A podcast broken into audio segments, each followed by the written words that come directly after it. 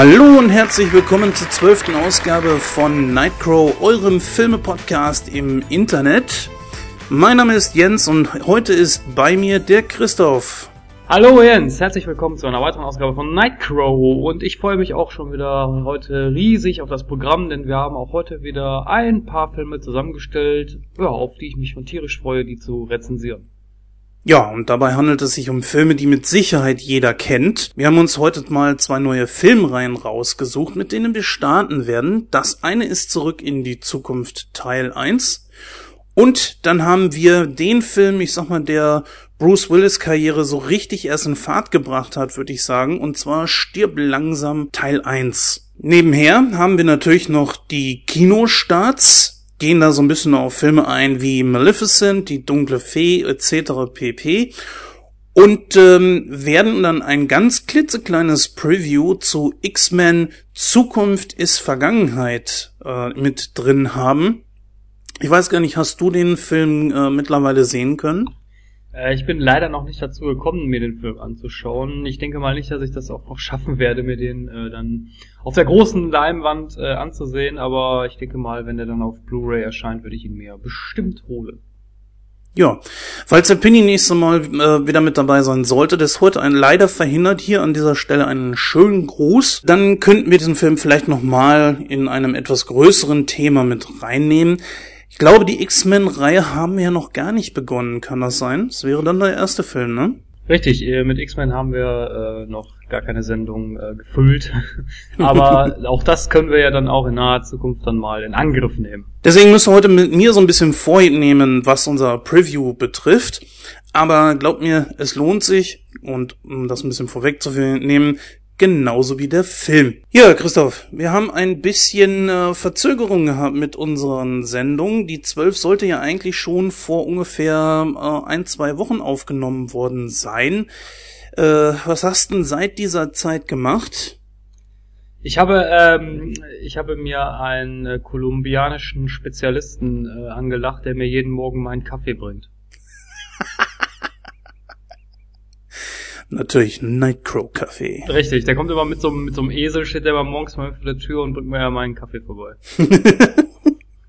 Das erinnert mich so an so ein Video, das ich, glaube ich, auf YouTube mal gesehen habe. Oder es hat mir einer per WhatsApp geschickt, ich bin mir gar nicht mehr so sicher. Das ist so ein Video, wo äh, aus so einem Karren von einem Esel gezogen äh, wurde gefilmt. Der Karren wurde, da war's, das war nur ein Rad auf jeder Seite, wurde überladen und dann ist er da hinten weggekippt und der Esel vorne mit angehoben. Das sah so geil aus. Und der hing dann da wie ein nasser Sack. Das sah richtig klasse aus. Guckt euch das am besten mal bei YouTube an. Da werdet ihr das mit Sicherheit finden. Auf jeden Fall nicht schlecht. Ja, ich habe da jetzt eigentlich einen Bezug zu unserem Podcast gemacht. Weißt du denn, aus welchem Film das ist? Äh, nein. Lecker. Äh, Bruce Allmächtig.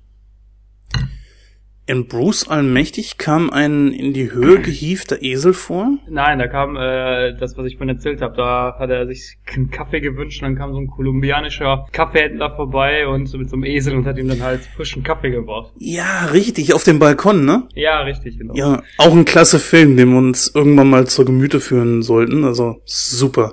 Der Film ist absolut klasse.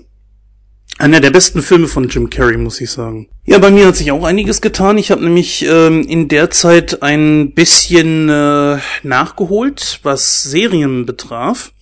Ich hatte mir mal wieder die neueste Ausgabe vom Trackcast angehört und dort wurde die vierte Staffel von äh, Enterprise besprochen, die ja jetzt wohl frisch auf Blu-ray erschienen ist. Und ich dachte mir so, naja, Star Trek bist eigentlich so ein TNG-Fan, du bist ein TOS-Fan, du magst auch äh, DS9 noch ganz gerne. Ja, kannst dir auch so die letzten Staffeln vom Voyager geben, aber irgendwie wurde ich mit dieser Serie Enterprise nie richtig warm. Obwohl einer meiner Lieblingsschauspieler, nämlich Scott Bakula, dort mitspielt. Und ich hatte mir damals 2004, als die äh, hier bei uns in die Videothek kam, die erste Staffel von Enterprise, die mal angeguckt und dachte mir so, ja, naja, es ist irgendwie schon irgendwie anders. Und ich habe trotzdem ähm, jetzt mir diese Serie mal zur Gemüte geführt, beziehungsweise die erste Staffel, da bin ich fast durch. Und obwohl die erste Staffel noch nicht als so gut angesehen wird, muss ich sagen, gefällt sie mir doch wirklich sehr, sehr gut. Also ich ähm, muss da echt meine ähm, Auffassung von damals ein bisschen revidieren also ich kann mit dieser Serie gut leben und wenn die so weitergeht und sie soll ja schon ein bisschen besser geworden sein über die nächsten drei noch mir ausstehenden Staffeln, ja, dann frage ich mich, warum diese Serie gefloppt ist. Allgemein, so wie ich das auch mal gelesen habe, ist im Fandom so ein kleines Umdenken und die Leute sagen sich jetzt so, naja, so schlecht war die Serie nun nicht. Ich glaube, mit Enterprise, also Star Trek oder so, kannst du nicht so viel anfangen, oder? also äh, da muss ich mal eine kleine Geschichte erzählen. Und zwar äh, ein Freund von mir, der hat sich äh, eine Kinoleinwand gekauft. Also ich weiß gar nicht, wie groß die ist, so fünf mal fünf Meter oder so. hat ein ganzes Zimmer bei sich in so einem Kinosaal umgebaut. Also sieht ziemlich geil aus. Und äh, ich war da jetzt vor zwei Wochen mal zu Besuch, um mir das mal anzuschauen, habe ein paar Filmchen geguckt, super geil. Äh, besonders die hat das Ding auch eine 3D-Konvertierung die ist auch gar nicht so schlecht, ist äh, einfach der Hammer. Äh, hat er irgendwie was mit 900 Euro oder so bezahlt, hat er mir erzählt. Wow. Äh, belohnt sich aber auf jeden Fall und äh, es ist auch im Vergleich eigentlich recht günstig. Also kann man eigentlich nicht meckern von dem Preis her.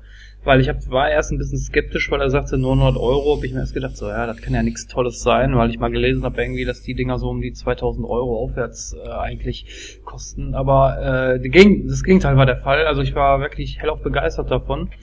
Und ähm, wir haben dann nachher, wie gesagt, erstmal ein paar Filmchen geschaut und nachher hat er irgendwie eine Folge von Sinnlos im Weltraum angemacht. Das kennst du bestimmt auch. Oh ja, das kenne ich auch.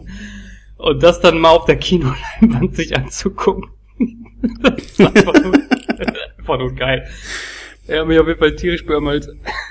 Also das ist halt so das Problem. Ich kann mir keine Star Wars Folgen, äh, keine Star Trek Folgen so ansehen, weil ich immer das dann in Verbindung bringe mit dieser mit dieser Persiflage aus dem Internet. Ich kann mir das einfach nicht mehr normal angucken. Ja, solltet ihr euch auch bei YouTube unbedingt mal angucken. Äh, Sinnlos im Weltraum kann man sich bei YouTube kostenlos ansehen. Ist, glaube ich, ein Fanprojekt, sogar aus den Anfang der 90er, glaube ich sogar noch. Respekt, dass sie das damals so hingekriegt haben. Und ich lege mich dabei einfach nur weg.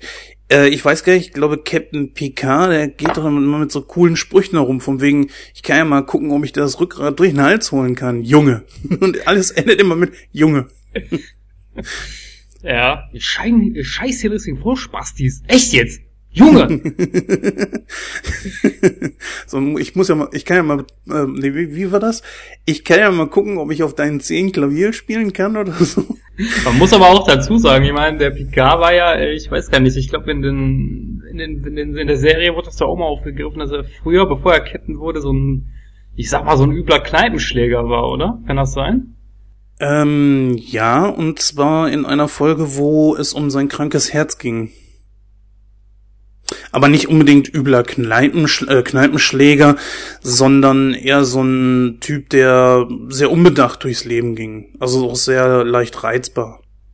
Ist aber lange her, dass ich diese Folge gesehen habe. Ja gut, aber ich meine, im Kontext dazu wird das ja passen, ne? Ja, das auf jeden Fall. Ja, dann habe ich noch eine weitere Serie gesehen und zwar ist das Under the Dome, eine Serie, die ja, glaube ich, auf Pro7 gestartet ist. Ich habe sie mir allerdings bei Watch Ever angesehen. Übrigens, Watch Ever kann ich auch nur jedem empfehlen. Das Preis-Leistungs-Verhältnis ist wirklich super. Under the Dome ist eine Serie, Aktuell ist ja die erste Staffel abgeschlossen, die zweite startet ja, glaube ich, in den USA. Ich weiß nicht, ob das äh, jetzt sogar schon passiert ist oder noch kommt. Auf jeden Fall kann es nicht mehr lange dauern. Spielt unter anderem ähm, der Schauspieler aus Breaking Bad mit. Und zwar der den Onkel Hank gespielt hat. Mir fällt der Name gerade leider nicht ein. Spielt dort eine der Hauptfiguren. Und ja, es ist eine sehr interessante Idee. Anfangs dachte ich mir so, okay, die werden unter einer Kuppel eingesperrt. Erinnert sehr an Die Simpsons, den Film da ist das ja auch passiert. Und ich fragte mich so, was kann man, ähm, ich sag mal, in, in einem Film gepackt, könnte man da mit Sicherheit eine sehr gute Story draus machen, aber in eine Serie, wo alleine eine Staffel um die 20 Folgen hat, das, da müssten denen noch schnell die Ideen ausgehen. Aber sie konnten mich bis zum Ende der ersten Staffel konnten sie mich jetzt äh, halten und ich frage mich, wie die das Ganze so weiterspinnen werden. Ich glaube aber nicht, dass das eine der besten Serien aller Zeiten werden wird, aber trotzdem ansehbar. Wie sieht das bei dir aus? Kennst du die Serie? Äh, die Serie kenne ich nicht. Ich äh, habe da eigentlich auch noch nie was von gehört. Also ist jetzt bei deiner Ausführung höre ich das zum ersten Mal. Aber äh, weiß ich jetzt nicht, reizt mich jetzt auch ehrlich gesagt nicht so wirklich. Weil bei Serien ist das immer so eine Sache. Also ich bin nicht so ein großer Serienfan. Das kommt immer drauf an. Also ja, weiß ich nicht. Also ich mag eher so die älteren Serien, also so Akte X und sowas, das schaue ich mir heute noch ganz gerne an. Oder wenn, dann auch so Comedy-Serien oder sowas, das sehe ich auch ganz gerne. So Ja, Bang Theory oder sowas. Also ich bin jetzt momentan dabei, so ein paar Serien nachzuholen. Äh, naja gut, ist jetzt halt hier mal eine aktuellere Serie. Enterprise zum Beispiel halt eben nicht. Breaking Bad musste ich auch nachholen und ich hätte es bereut, hätte ich mir die Serie nicht angeguckt. Under the Dome ist so ein Ding, wie ich sagte, wird mit Sicherheit niemals die beste Serie aller Zeiten werden, aber das Konzept ist sehr interessant. Ist halt ähm, eine Kleinstadt, wo plötzlich erstmal aus heiterem Himmel heraus äh, eine Kuppel drumrum auftaucht. Und das auch sehr brutal. Ich glaube, die Serie ist ab 16 oder 18 Jahren. Zum Beispiel werden viele Lebewesen beim Aufprall dieser Kuppel in sich geteilt. Zum Beispiel eine Kuh wird total in zwei Hälften gespalten. Ja, laufen dann so langsam Seite an Seite dann runter an dieser Geschichte, an dieser Kuppel dort. Und das ist schon teilweise echt brutalst, was da gemacht wird.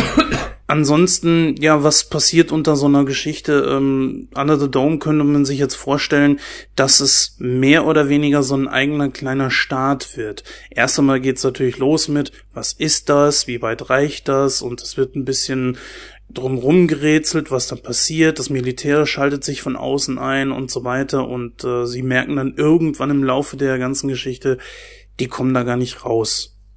Und es kommt auch niemand rein. Diese Kuppel, die ähm, ist scheinbar wirklich vollkommen unzerstörbar. Sie ist komplett durchsichtig. Und äh, dieses, dass sie eigentlich wirklich auch unzerstörbar ist, das wird dadurch zelebriert, dass das Militär da so eine Bombe drauf jagt und es passiert gar nichts. Und wäre die Kuppel nicht da gewesen, dann wäre auch das Dorf nicht mehr da gewesen. Also praktisch hat die Kuppel die Bewohner dort dann halt noch geschützt. Dann hast du da halt noch so einen korrupten äh, Stadtrat, so einen Typen. Das ist halt der, der den äh, Onkel Hank gespielt hat aus Breaking Bad, diesen Glatzkopf. Und äh, hast dann noch verschiedene andere Charaktere, die ja natürlich ein bisschen interessant gezeichnet sind. Und, und das Ganze ist so ein bisschen mysteriös halt auch, weil irgendwie müssen sie erklären, woher diese Kuppel kommt. Und einen kleinen Spoiler zu geben, es ist nicht vom Militär. Und das macht das Ganze schon ein bisschen interessant. Ich glaube, dann wäre es mal an der Zeit, dass wir mit unserem Programm so langsam voranschreiten. Was hältst du davon? Ja, dann würde ich sagen, dann schießen wir mal direkt los mit den neuesten Kinostarts, oder? Ja, das ist doch mal eine gute Idee, denn dort hat sich viel oder, naja, auch nicht sonderlich viel getan, aber dazu gleich mehr.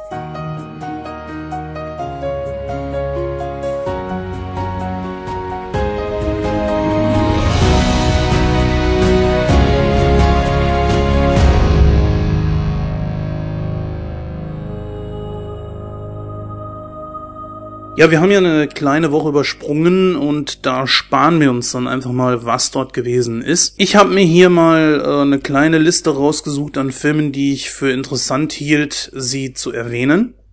Gehen wir mal zurück auf den 29. Mai 2014. Da haben wir einen Neustart mit Angelina Jolie in der Hauptrolle. Diese heißt Maleficent, die dunkle Fee.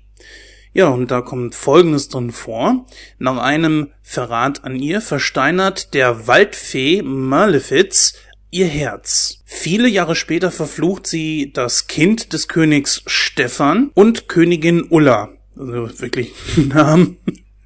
Hier gespielt von Shalto Copley, kenne ich leider nicht, und Miranda Richardson, doch, die kenne ich schon. Wenn die kleine Aurora 16 wird, soll sie in einen tiefen Schlaf verfallen. Doch über die Jahre hinweg erkennt die Waldfee, dass das Kind der Schlüssel auf Frieden zwischen dem Wald und dem Menschenreich ist.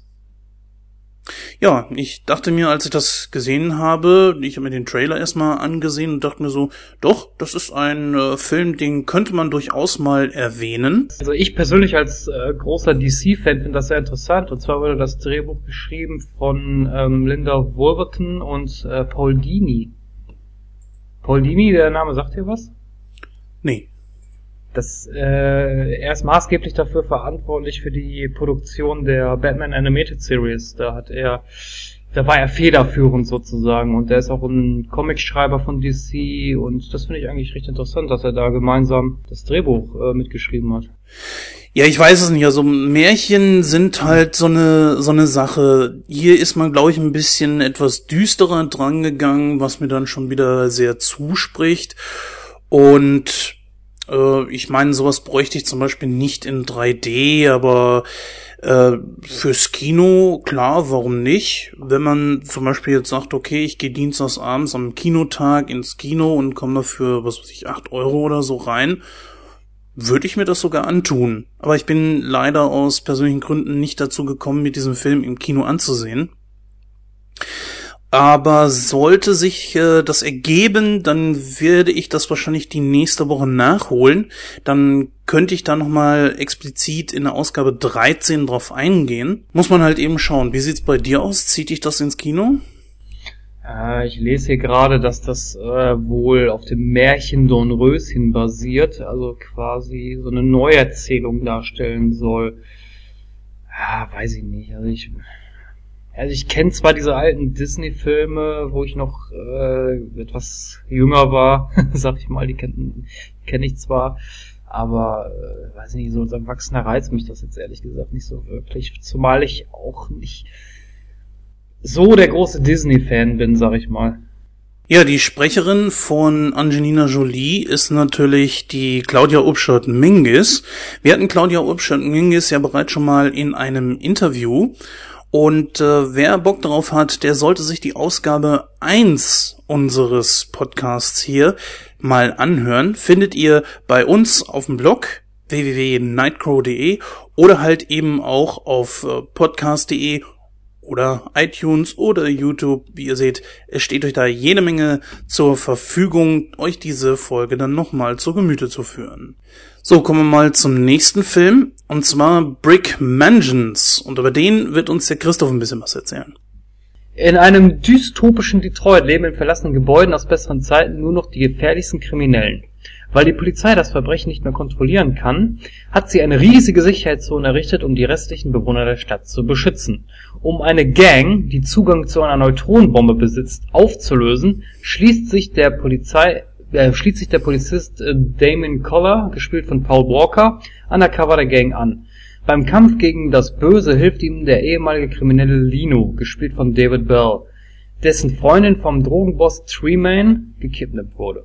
Genau, und der wird gespielt von RZA. Sollte eigentlich dem einen oder anderen vielleicht auch was sagen. Ja, es ist äh, mehr oder weniger, ist das hier der letzte wirklich zu Ende gedrehte Film von Paul Walker. Und das ist natürlich wirklich schade. Wir erinnern uns, Paul Walker ist ja im, ich glaube, Dezember des letzten Jahres, ich glaube sogar Anfang Dezember des letzten Jahres verstorben. Hattest du das damals mitbekommen? Ja, das habe ich schon mitbekommen. Ähm, das war ein Autounfall, wenn ich mich jetzt richtig erinnere. Genau, er ist damals mit äh, jemandem mitgefahren in einem Sportwagen. Ich weiß, le weiß leider gerade nicht, was das für ein Wagen war. Und äh, die sind dann mit äh, ja, einer unglaublich hohen Geschwindigkeit gegen einen Baum gekracht und ja, er muss wohl auch sofort tot gewesen sein. Und dann gab es einen wirklich großen Aufschrei im Internet und die Fans haben getrauert und naja, viele fragten sich dann natürlich auch, wie geht's denn dann mit der Fast and Furious Reihe weiter? Deswegen werden vielleicht auch jetzt einige sagen, naja, Moment, du sagst hier jetzt gerade, das ist der letzte Film von Paul Walker. Was ist denn mit The Fast and the Furious äh, 7? Nun, ähm, Brick Mansions ist der letzte wirklich zu Ende gedrehte Film von Paul Walker, wie ich es gerade eben schon sagte. The Fast and the Furious 7 ist es theoretisch. Paul Walker konnte diesen Film leider vor seinem Tod nicht zu Ende drehen. Da musste man dann auch einiges am Drehbuch ändern, wo man, glaube ich, auch derzeit bei ist. Ich weiß nicht, ob man zu äh, The Fast and Furious 7 die Dreharbeiten schon wieder aufgenommen hat und wie man das letzten Endes lösen wird. Dazu habe ich auch nur Gerüchte gehört. Sowas in der Art wie, man wird äh, seinen Charakter nicht sterben lassen, sondern in Ruhestand schicken. Nun, was immer man sich da auch drunter vorstellt, ich denke aber schon, dass man da eine adäquate Lösung für finden wird. Ja, Brick Mansions, ich habe mir den Trailer im Kino ansehen müssen. Er lief nämlich äh, in einer Vorschau, ich glaube zu X-Men bin mir nicht ganz sicher, zu X-Men und Godzilla, glaube ich sogar. Und ich war doch sehr überrascht. Ich wusste von diesem Film nichts und habe mich dann da mal halt eben so ein bisschen drüber informiert, worum es denn dabei geht. Und ja, es hört sich gar nicht mal so schlecht an und auch ein Film, den man sich, glaube ich, gut im Kino ansehen kann.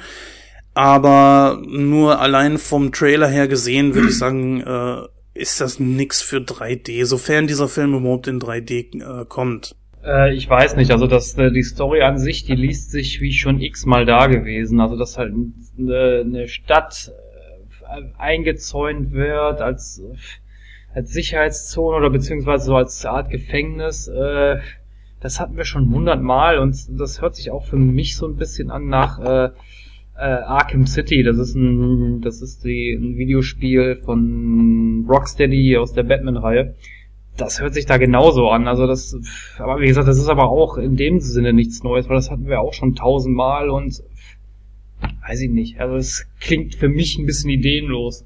Als ich den Trailer gesehen habe, muss ich ganz ehrlich gesagt sagen, habe ich auch schon so ein bisschen drüber nachgedacht, an was erinnert mich das jetzt und äh, wenn man mal von Gedächtnisschwund äh, absieht, sah das Ganze schon leicht, ganz leicht nach einem bisschen Born-Identität aus. Ich weiß nicht, ich würde dem Ganzen schon eine Chance geben, allein nur deswegen, weil es Paul Walkers letzte vollkommene Rolle ist.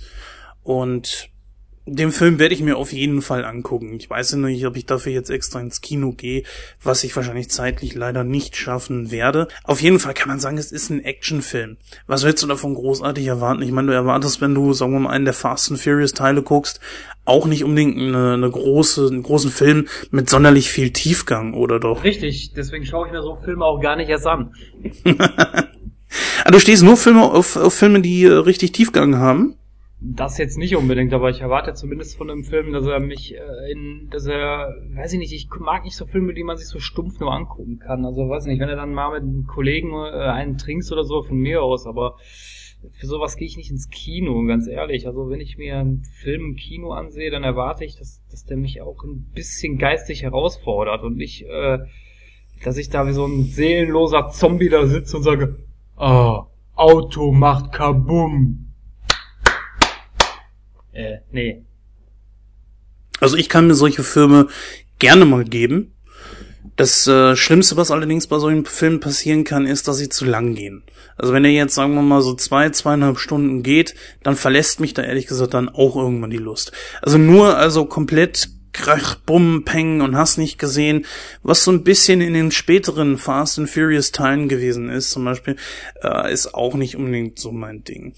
Naja gut, Break Mansions, äh, was kann man von dem Film erwarten?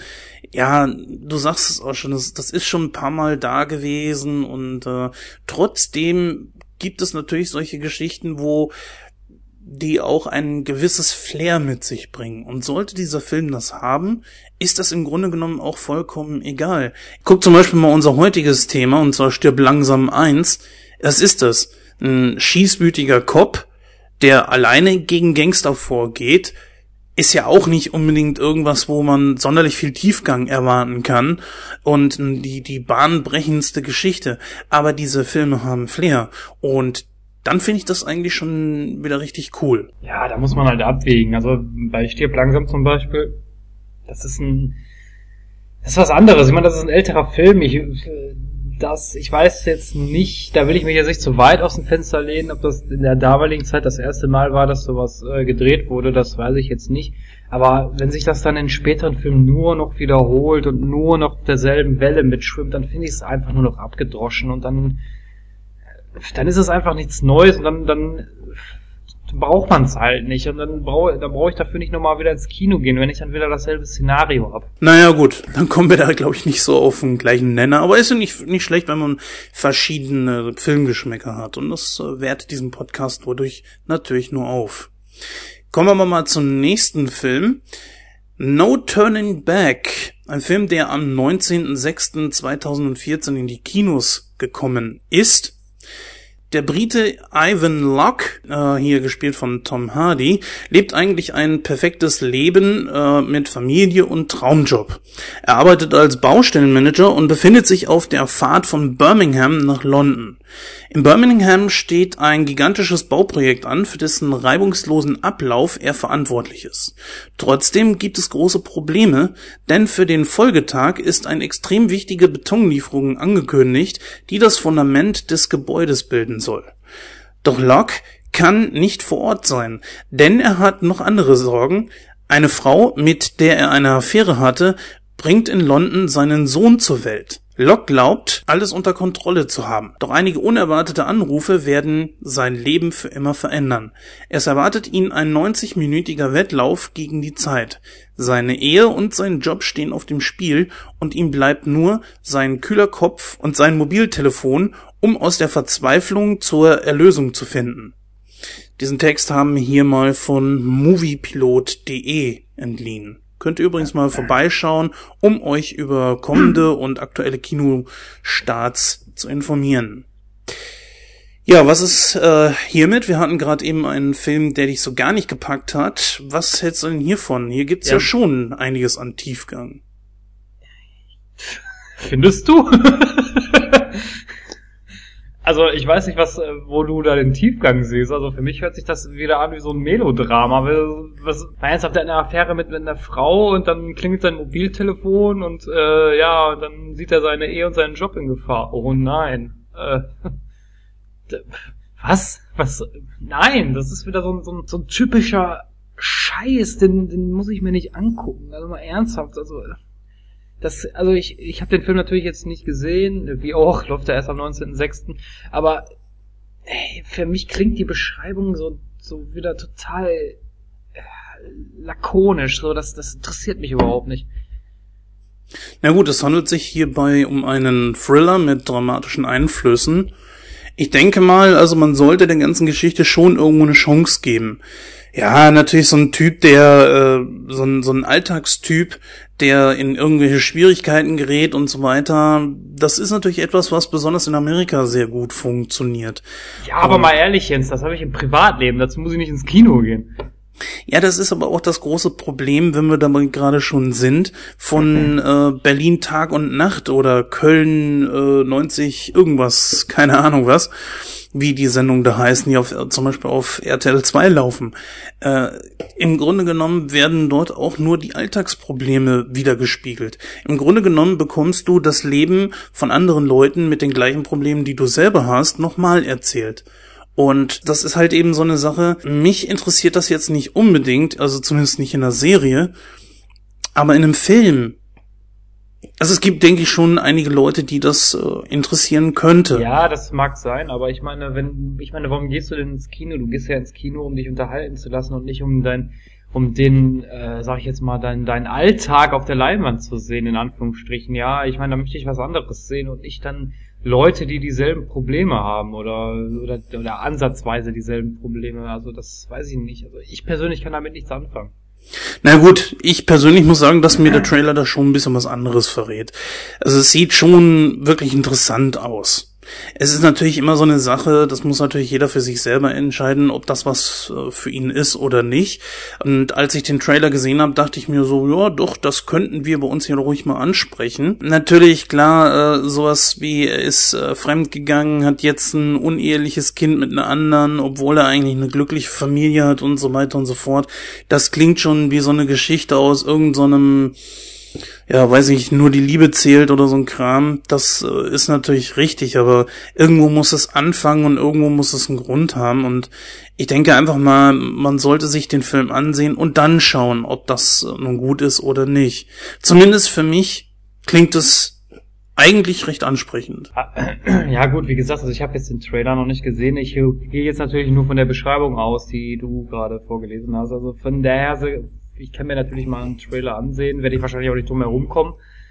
Vielleicht spricht mich das dann ein bisschen mehr an, aber wie gesagt, so von der bloßen Inhaltsangabe her, äh, sage ich jetzt einfach mal, ist es. Naja, zum Beispiel hat äh, Rotten Tomatoes in den Rezensionen diesen Film mit 89 äh, positiven Prozent bewertet. Ich finde, das ist schon äh, enorm. Dann natürlich bei äh, Publikumsmeinungen war das so ein bisschen gemischt und da kam der Film nur auf 78 Prozent der Zuschauer, denen der Film gefiel. Ähm, dann haben wir hier noch äh, in der IMDB wurde No Turning Back mit 7,7 äh, Punkten bewertet. Das, das ist schon was. Also hier würde ich sagen, das sollte man sich auf jeden Fall schon mal geben. Auf jeden Fall finde ich, empfehle ich, sollte man sich den Trailer mal angucken, sich, äh, wenn man das skeptisch ist, ein bisschen auf äh, Wikipedia durchlesen, natürlich nicht zu weit, wenn man nicht gespoilert werden will, um herauszufinden, ob das nun so ein Film ist, äh, den man gerne sehen möchte oder nicht. Ja, dann kommen wir zu unserem letzten Film im Bunde, und zwar ist das Cuban Fury. Echte Männer tanzen. Also ganz kurz zur Inhaltsangabe. 1987 ist der 13-jährige Bruce Garrett das Wunderkind der professionellen Tanzszene. Sein Aufstieg zum Meister bei den britischen Salsa-Meisterschaften scheint unvermeidbar.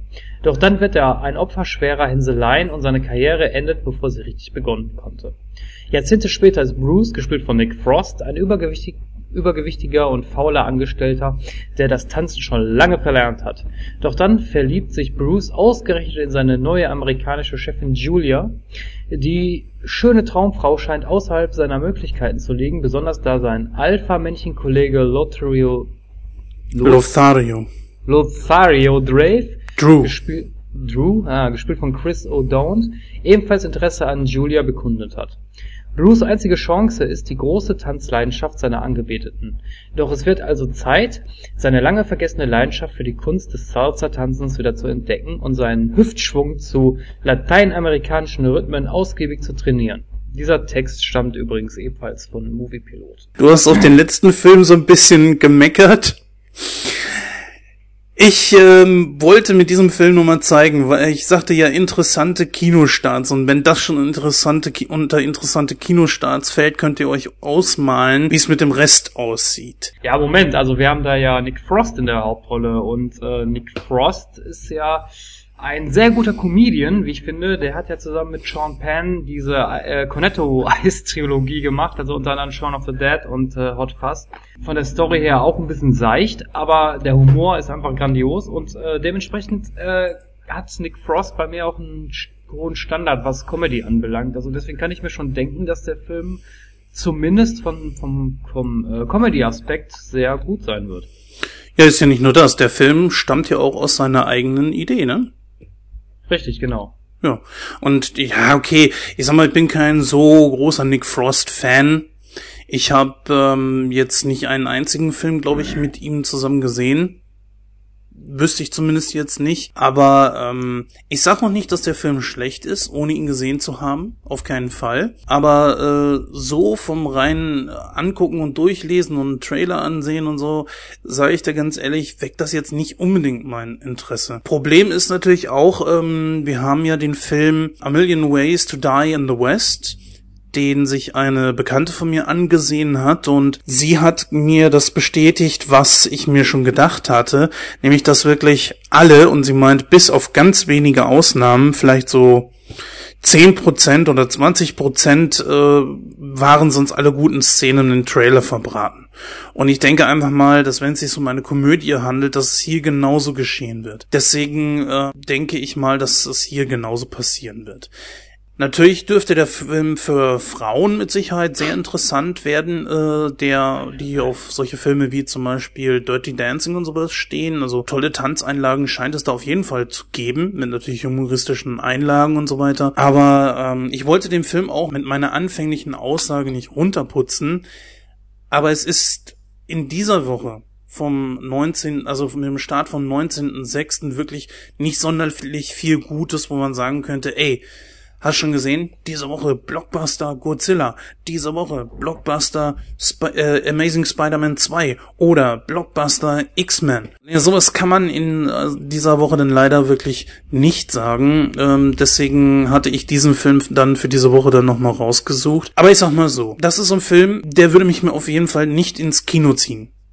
Definitiv nicht. Ja, aber ich, wie gesagt, also ich ähm, im Kino zwiegespalten. Also wenn ich da jemanden finden würde, der mit mir gehen würde, dann vielleicht, also so, dann würde ich mir den vielleicht auch anschauen. Aber, ähm, aber wie gesagt, also Nick Frost und Simon Peck, das ist zumindest im Duo sind die beiden sehr, sehr gut. Äh, es gibt auch einen Film von Simon Peck, den er alleine gedreht hat, auch ohne Nick Frost. Das ist äh, Run Fat Boy Run. Das ist auch eigentlich ein sehr guter Film. Also die beiden funktionieren auch, äh, wenn sie, wenn sie halt äh, alleine auftreten und nicht im Duo. Also von daher, ich kann mir schon vorstellen, dass der Film zumindest äh, unterhalt, äh, unterhalten wird. Ja, so viel erst einmal zu den neuesten Kinostarts. Damit wären wir damit auch erst einmal durch. Es heißt auf jeden Fall dranbleiben, denn wir gehen jetzt über in unser erstes Hauptthema Zurück in die Zukunft Teil 1.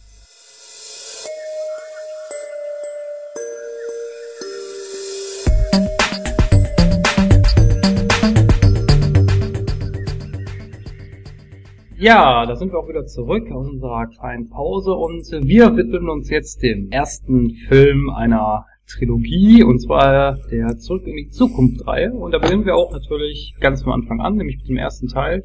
Und da möchte ich den Jens nochmal bitten, uns mal ganz kurz die Inhaltsangabe wiederzugeben. Das ist im Grunde genommen eigentlich schnell erzählt. Also Marty McFly ist ein aufgeweckter und zielstrebiger Junge, welcher versucht, sein Leben in den Griff zu bekommen.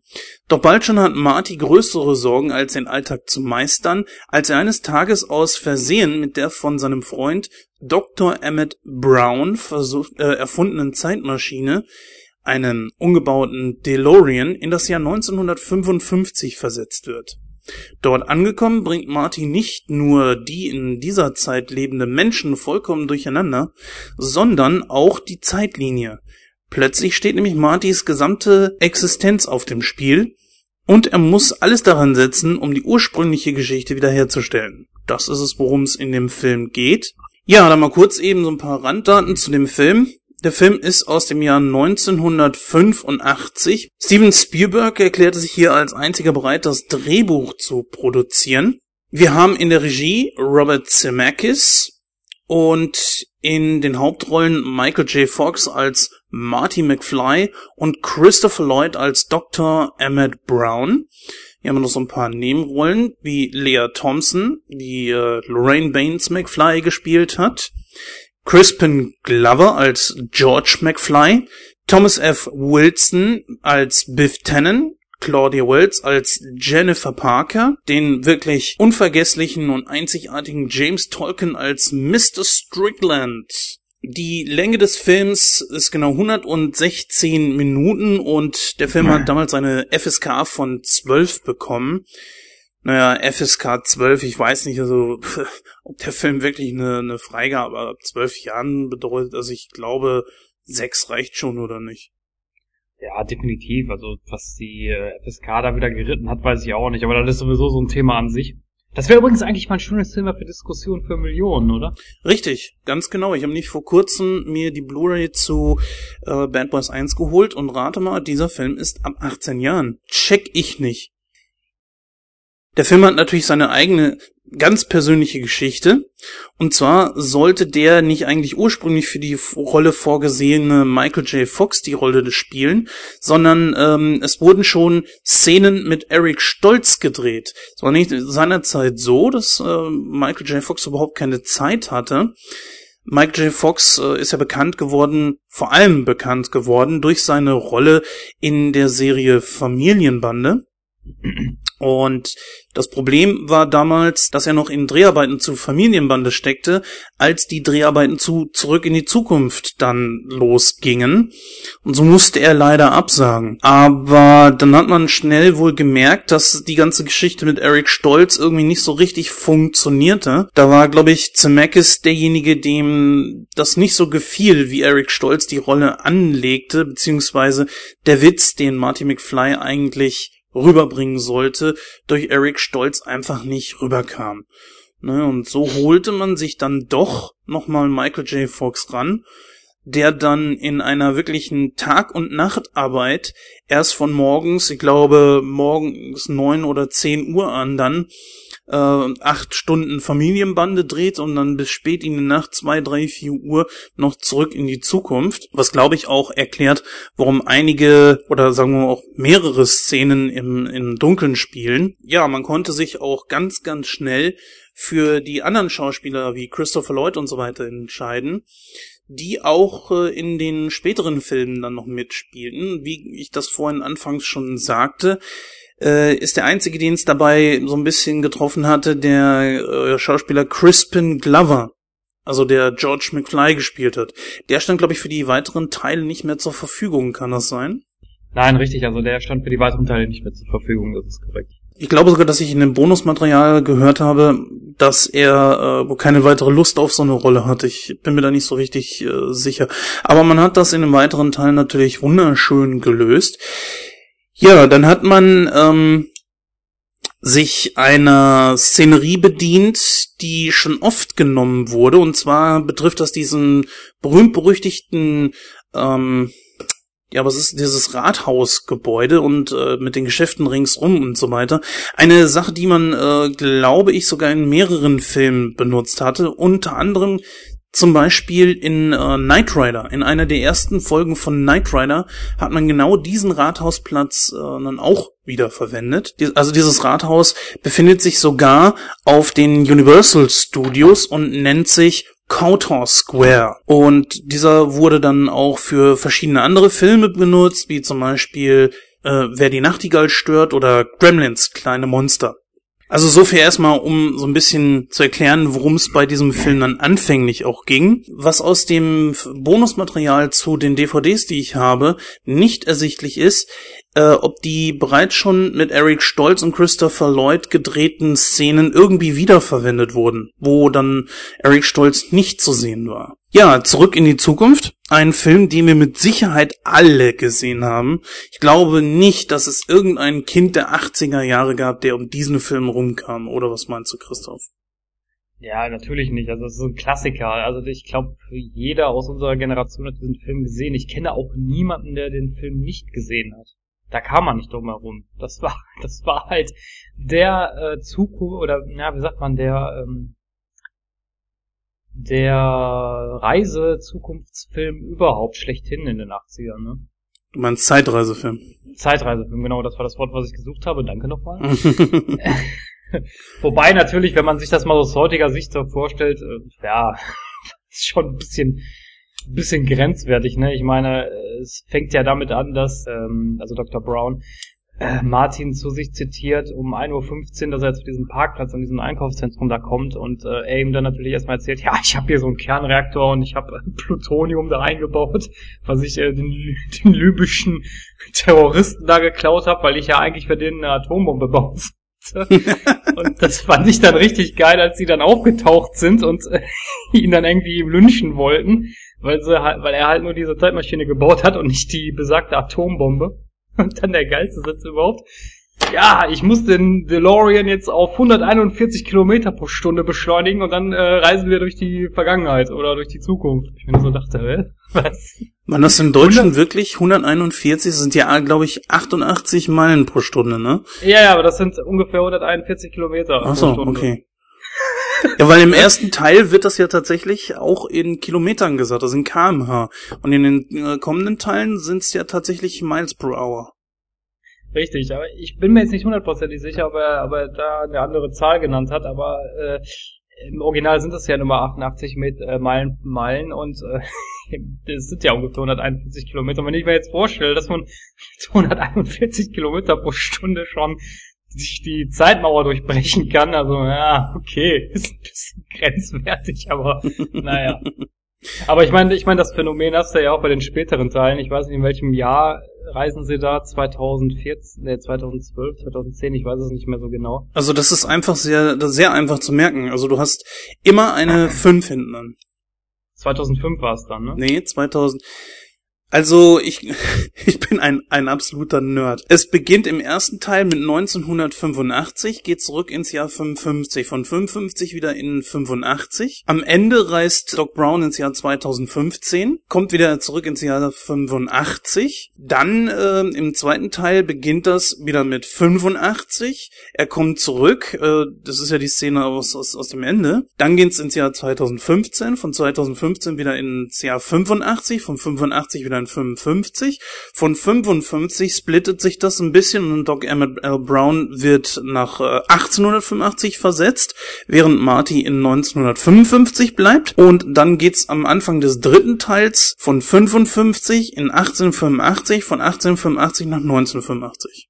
Ja, das hat doch einen Applaus verdient, oder? Applaus, Applaus, Applaus. Nein, aber worauf ich, worauf ich eigentlich hinaus wollte, ähm, 2015, okay, dann müssten wir ja nächstes Jahr schon fliegende Autos haben, nicht wahr, Jens? Ja, das ist ja genau das Problem. Also ich habe auch schon versucht, mir so ein Hoverboard zu bestellen, aber Mattel rückt einfach mit den Dingern nicht raus, außer diesem komischen scheiß Replika. Stimmt, die waren ja von Mattel, die Dinger, ne? Ja, ich meine, der Film fängt ja allein schon mit einer wirklich kuriosen Sache an. Äh, diese Geschichte dann mit den Uhren zum Beispiel, das hatte mich damals an einen Film erinnert, der mich als Kind genauso fasziniert hat, und zwar an die Zeitmaschine. Erinnerst du dich an den Film? ja, die Zeitmaschine, die habe ich wohl gesehen. Ja, ich habe das Buch dazu gelesen. Ja, wobei ich, ich kann das jetzt schlecht vergleichen damit, aber bei der Zeitmaschine geht es ja darum, dass der Hauptdarsteller ja seine Frau retten will, was aber nicht passiert, weil er die Zeit halt nicht verändern kann. Äh, ja, das ist in dem Remake aus dem Jahr 2002 oder 3, weiß nicht genau, wann der Film gedreht wurde. Mit Guy Pearce in der Hauptrolle. Ja, genau, richtig. Ja, aber der andere, der, das ist, der Film wurde in den 60ern, glaube ich, gedreht. Diese Geschichte mit den ganzen Uhren und so weiter, das hatte mich da nicht nur dran erinnert, wie ich dann später auch, vor allen Dingen durch das Bonusmaterial erfahren habe, ist das tatsächlich auch eine Hommage an diesen Film gewesen. Völlig krank. Ähm, da sind so verschiedene Sachen gewesen, auch Humor, den ich auch erst im Nachhinein verstanden habe. Mm, zum Beispiel war die Geschichte mit dem DeLorean. Weißt du, ähm, falls du dich dann noch dran erinnerst, wie diese Szenerie gewesen ist.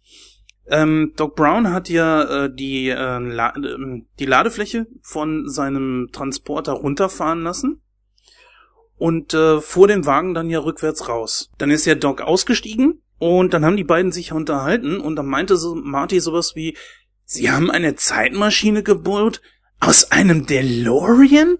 Und mir war das immer so komisch, weil Marty reagierte ja eher auf den DeLorean als wie auf, ey, ich habe hier eine Zeitmaschine gebaut. Normalerweise dachte ich mir, müsste doch eigentlich der Satzbau so sein, sie haben eine Zeitmaschine gebaut in einem DeLorean? Zuerst, dass man, dass diese, dieses, diese Verwunderung in dem Satz eher auf die Zeitmaschine beruht, anstatt auf wie auf dem DeLorean. So nach dem Motto, tja, er hat ja so eine Art neuen Toaster erfunden, aber bitte in ein Auto eingebaut? Ähm, völlig komisch. Bis ich dann äh, irgendwann mal kapiert habe, worum es denn dabei überhaupt ging, warum Marty so, so verwundert war. Und dass äh, Doc dann auch noch sagte, falls du dich daran erinnerst, ja, ich sehe das so. Wenn man schon eine Zeitmaschine in einem Auto einbaut, dann bitteschön mit Stil. Und ich dachte damals so, warum sagt er das? Hm, ist dieser DeLorean, äh, das ist ja ein Auto, der, das bei uns hier in Deutschland nie erschienen ist. Und äh, ich dachte mir so, da muss das doch bestimmt irgendwie so ein super geiler Sportwagen oder so sein. Und zwar habe ich das äh, Jahre später mal per Zufall gelesen. Und zwar für all diejenigen, die es nicht wissen, DeLorean ist, äh, dieser Wagen, ist ein Missgriff. Und darauf spielt dieser Joke an. Nur hat der bei mir dann halt eben nicht gezündet, weil ich nicht wusste, dass dieser ja, dieser Wagen eigentlich ein Flop war. Da wurden von diesem, also von DeLorean, von diesem Wagen, wurden gerade mal tausend Stück gebaut. Und danach wurde die Produktion eingestellt. ja, aber da komm erst mal drauf. Christoph, ey, da, da, mal ganz ehrlich, da, da komm erst mal drauf. Du hast ja hier in Deutschland überhaupt keine Ahnung. Ja, gut, klar, das ist natürlich der Sache geschuldet, dass es kein deutscher Film ist, ne? Ist klar, dann fehlen halt einem der Bezug dazu, ne? Zu gewissen äh, Sketchen, sag ich mal. Ja, aber selbst wenn ich, äh, was viele heute sagen, den Film im Original gesehen hätte, also im O-Ton, hätte mir das auch nichts gesagt, da mir einfach die Information zu dieser ganzen Geschichte fe fehlte. Und heutzutage, ich meine, ich habe mir den Film ja vorher nochmal angeguckt, bevor wir die Sendung hier aufgenommen haben, da habe ich jetzt ein, eine ganz andere Sichtweise auf genau diese Szene. Und jetzt könnte ich theoretisch vielleicht schon drüber lachen. Aber Denkst du, ich wäre jemals darauf gekommen, dass diese Karre ein Flop gewesen ist? Ja, eigentlich verwunderlich, ne? Ich meine, so schlecht sah der DeLorean jetzt eigentlich gar nicht aus. ja, das muss wohl auf die Flügeltüren zurückgegangen sein. Also das größte Manko bei dieser Geschichte waren tatsächlich wirklich die Flügeltüren. Gerade die fand ich eigentlich ziemlich cool. Naja, für die Zeitmaschine schon. Auch für den Aspekt her, dass das Ding mal fliegen konnte. Erinnerte mich dann auch so ein bisschen an dieses äh, Mask-Fahrzeug aus den 80ern, weißt du das noch? Ja, ganz, ganz dunkel, ja. Ja. Und das, das fand ich natürlich auch ganz cool und hätte auch mit sowas nie gerechnet, aber naja gut. Dann ähm, so Sachen, die, wo man dann äh, später erst gemerkt hat, worum es denn dabei ging. Man hat ja mit der Kamera, die Kamerafahrt ging ja mit Marty auf die äh, Twin Pines Mall drauf. Und als Marty dann äh, durch die Zeit bricht, dann nietet er ja einen von diesen beiden Fichten um. Und das, deswegen erzählt ja Doc auch diese Geschichte da, von wegen, er wollte hier Fichten anpflanzen. Erinnerst du dich daran? Mhm.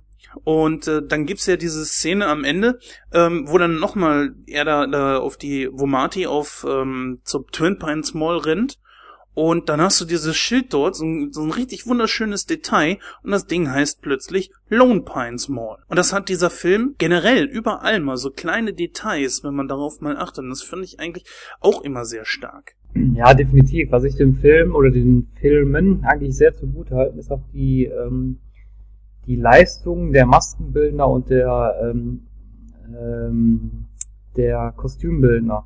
Also du hast ja dieselben Charaktere immer in, in den gleichen Rollen. Jetzt sei es jetzt äh, zum Beispiel der beste bestes Beispiel ist natürlich Biff Ten, den du einmal als älteren Herrn siehst im ersten Teil, dann später als Jugendlicher, dann als äh, ja, als Mitte 30-Jährigen und so, aber das haben die wirklich gut gemacht. Also das, das so vom Make-up her und von der, von der Maskenbildung her, das fand ich richtig top umgesetzt. Muss ich auch sagen. Das ist natürlich auch wieder so ein Vorteil, wenn du so einen Film aus der Kindheit her kennst.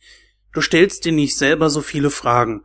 Heutzutage, wenn ich sehe, okay, ähm, sagen wir mal einen Schauspieler, den du in- und auswendig kennst, keine Ahnung, ähm, sagen wir mal Shia LaBeouf, würde jetzt einen mhm. Film äh, spielen, wo ich weiß, er ist um die 30 Jahre alt und wird plötzlich einen 70-Jährigen spielen und äh, das würde ich sofort, ich, ich, ich kann mich da nicht so richtig drauf konzentrieren, dass das oder richtig annehmen, dass er jetzt wirklich auch der 70-Jährige ist.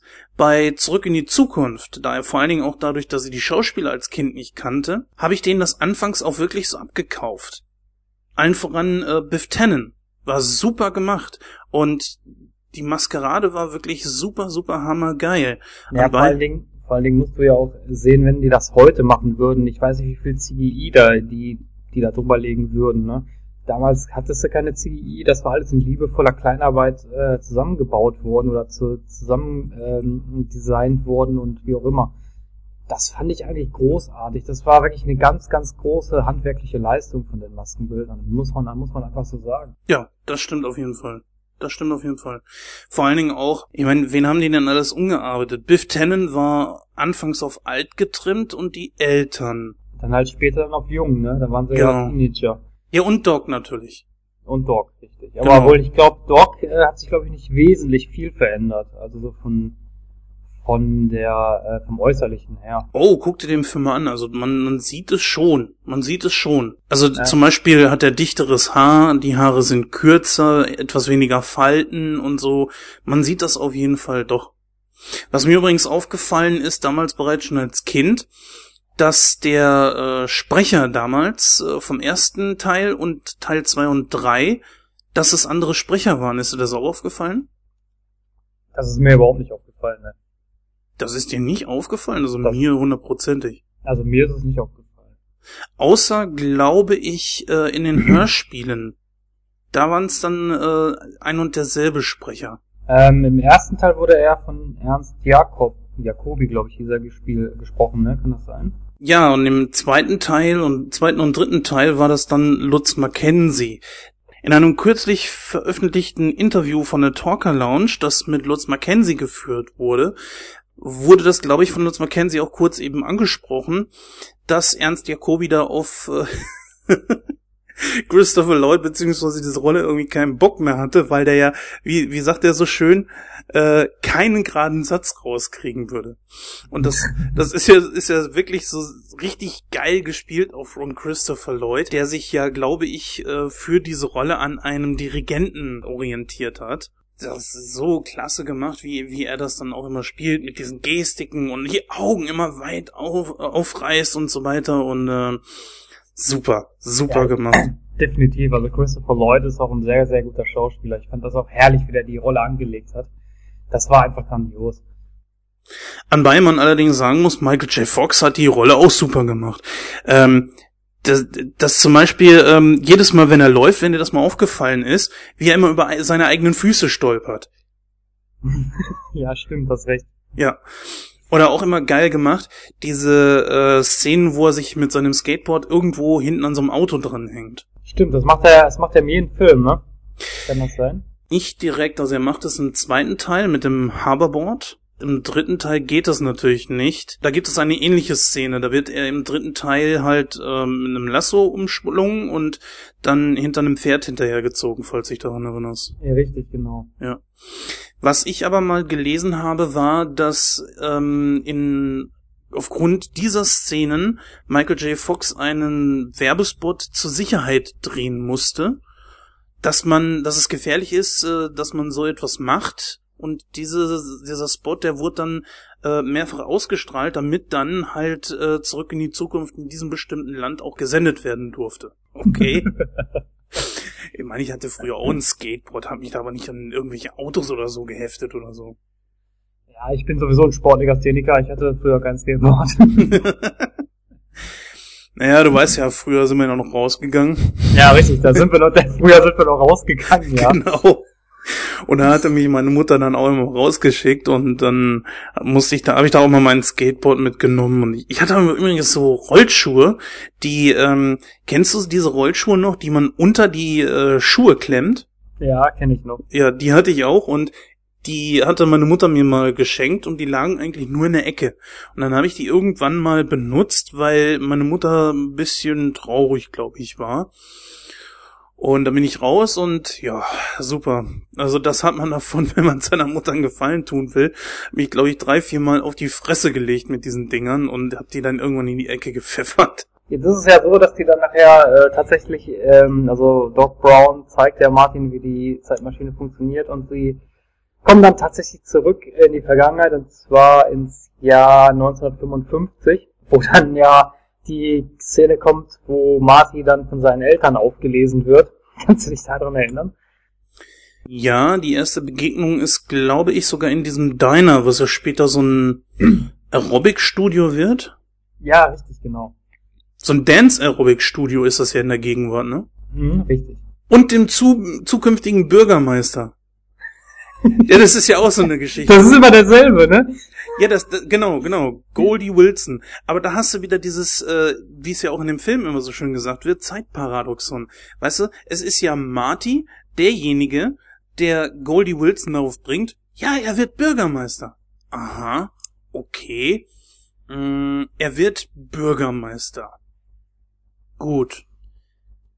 Also entweder hat Marty nur einfach nur dem, dem Goldie Wilson einen anderen Weg aufgezeigt, beziehungsweise früher auf die Idee gebracht, so der von diesem Zeitpunkt an auf seinem normalen Zeitweg bis zur Gegenwart darauf hinarbeitet, oder aber du hast irgendwie eine verdrehte Geschichte, denn eigentlich ist Marty ja dafür verantwortlich, dass der Typ Bürgermeister wird. Richtig. Nein, aber auf die Szene, wo ich jetzt eigentlich hinaus wollte, ist ja die, dass ähm, äh, Marty wird ja dann von seiner zukünftigen Mutter ins, ins Haus gebracht und äh, dadurch verändert sich ja die Geschichte so ein bisschen, dass sich seine eigene Mutter dann in ihn verliebt. Äh, ja, er nimmt ja einfach nur den Platz seines Vaters ein. Richtig, genau. Genau. Das fand ich eigentlich richtig witzig. Wo er dann nachher äh, dann herausfindet, dass das seine Mutter sein soll und er dann so, oh nein! war total geschockt, geschockt ist. Ja, du hast ja ganz am Anfang des Films hast du ja auch diese Szene von der ganzen, also in der Gegenwart, äh, die Szene von der ganzen Familie von Marty, wie die da sitzen und naja, diese, diese stereotypischen, diese, diese Gimmicks, die die alle gekriegt haben. Der Vater ist immer noch der Familierer und hm. guckt sich dann eine Sendung aus den 50ern an. in der Gegenwart. Und genau diese Szene, die hast du ja, glaube ich, sogar auch in der Vergangenheit, wo äh, der, der Vater von Lorraine, also Martys Opa, dann diesen Fernseher voll, vorrollt und meint so, äh, Marty meint da, glaube ich, so von wegen, ja, der lief bei uns in der Wiederholung und der Kleine da so, was meinst du mit Wiederholung? Der ist brandneu. genau. ah, klasse, ja. Aber es ist auch alles vorher irgendwie, genauso, also alles vorher irgendwie aufgebaut, damit du als Zuschauer dann im Hinterher auch weißt, aha, okay, so ist das gewesen. So hat ja Lorraine in der Gegenwart dann noch einmal erzählt, was mit dem Knastbruder Joey gewesen ist, dass er in, in, im Knast landet und so weiter. Dann konnte Marty ja auch in der Vergangenheit diesen Witz bringen. Ah, du bist also Onkel Knastbruder Joey. Gewöhne ich schon mal an die Gitter, Junge. und diese ganze Geschichte, die sie erzählt, ja, wisst ihr noch, wie euer Vater und ich uns kennengelernt haben? Und die, die äh, Tochter sagt dann noch so, ja, du hast ihn, das hast du schon zehntausend Mal erzählt und hast ihn da bei Verzauberung unterm Seetanz kennengelernt, bla bla. Und damit du auch genau weißt, selber als Zuschauer, warum und weshalb denn da überhaupt irgendwas passiert und die Tragik auch klar wird in dem Moment, wo er seinen Vater da von der Straße schubst und theoretisch sein, also damit dann auch wirklich seinen Platz in der Geschichte einnimmt, damit du als ähm, Zuschauer genau weißt, oh oh, jetzt hat er ein Problem. Das fand ich auch eigentlich ziemlich cool. Oder auch hier diese Geschichte mit dem äh, Rathausblatt. Das, wo der Blitz dann da eingeschlagen hat und so. Ja, ich fand dann nachher auch die Szene, als dann äh, Biff das erste Mal aufgetaucht ist, der dann da eigentlich so, so ein, so ein ich, ich nenne es mal so ein Schulschläger ist mit seiner, mit seiner komischen Truppe da. Äh, in der Vergangenheit jetzt oder in Ja, ja, in der Vergangenheit, richtig. Ah, so, okay. Ja, du, das ist auch so eine Sache. Äh, ich weiß nicht, ob das per Zufall so ist oder ob man dann da wirklich drauf geachtet hat. Wenn du mal guckst, ja. wenn George McFly für, für Biff irgendwas machen sollte, hat er mir immer irgendeine verpasst. 1955 war es ja noch richtig, dass er ihm eine geschmiert hat. Und 1985 war das ja nichts mehr als wie so ein kleiner Klaps. Genau. Dass, dass das über die Zeit hin zwar geblieben ist, aber abgeschwächt. Weil, naja, theoretisch kannst du ja nicht als, äh, als Erwachsener dem anderen Erwachsenen mitten einen in die Fresse kloppen dafür. Der wird ja, wenn du, wenn du auch mal darauf geachtet hast, das ist bei, bei der Truppe von Biff, da ist immer einer dabei, der trägt eine Brille. Ist dir das mal aufgefallen? Äh, ja, den Typen nennen die auch einfach nur 3D. Das wird nie gesagt. Der wird aber äh, in den Credits aufgeführt als 3D. Richtig, und der trägt ja in 1955 hat er so eine ganz komische weiße, weiß ich nicht, so eine ganz komische Brille trägt er halt. In, der, in jeder Zeitzone trägt er irgendwie eine andere Brille. Das fand ich auch immer ganz nett gemacht. Der kommt aber, glaube ich, nur 1955 vor, oder? Nein, nicht? nein, das stimmt nicht. Als Biff den Sportalmanach hat und dann halt äh, in der Zukunft sich da sein Imperium aufbaut, ist er auch dabei. Da trägt er allerdings eine andere Brille, sondern so eine, so eine, so eine, so eine Pornobrille, sag ich jetzt mal, der da auf. Bist du sicher? Ja, das ist der gleiche.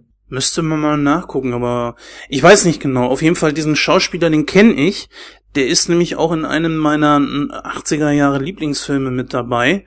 Ähm, ist eh nicht so unbekannt wie den Film, äh, wir schon mal von dir besprochen hatten den, ähm, wie hieß er noch, das Tagebuch des äh, so, Genau, der ist nämlich auch ziemlich unbekannt und zwar hat er in dem Film mitgespielt Faustrecht, Terror in der Highschool.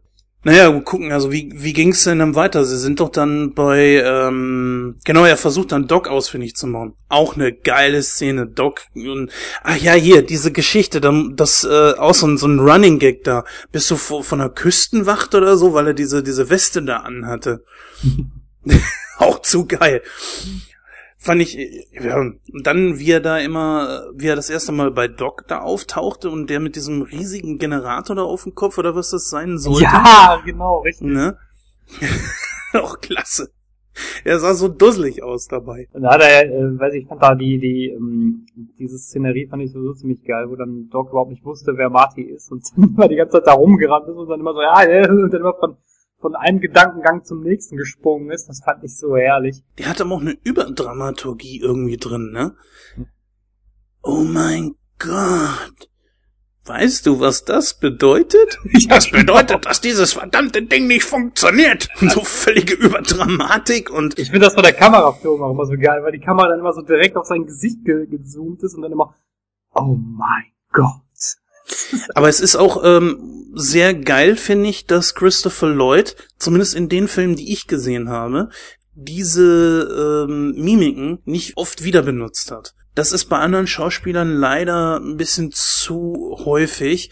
Jim Carrey zum Beispiel, dessen Mimiken ja wirklich so oft eingesetzt wurden, dass es irgendwann schon langweilig wurde.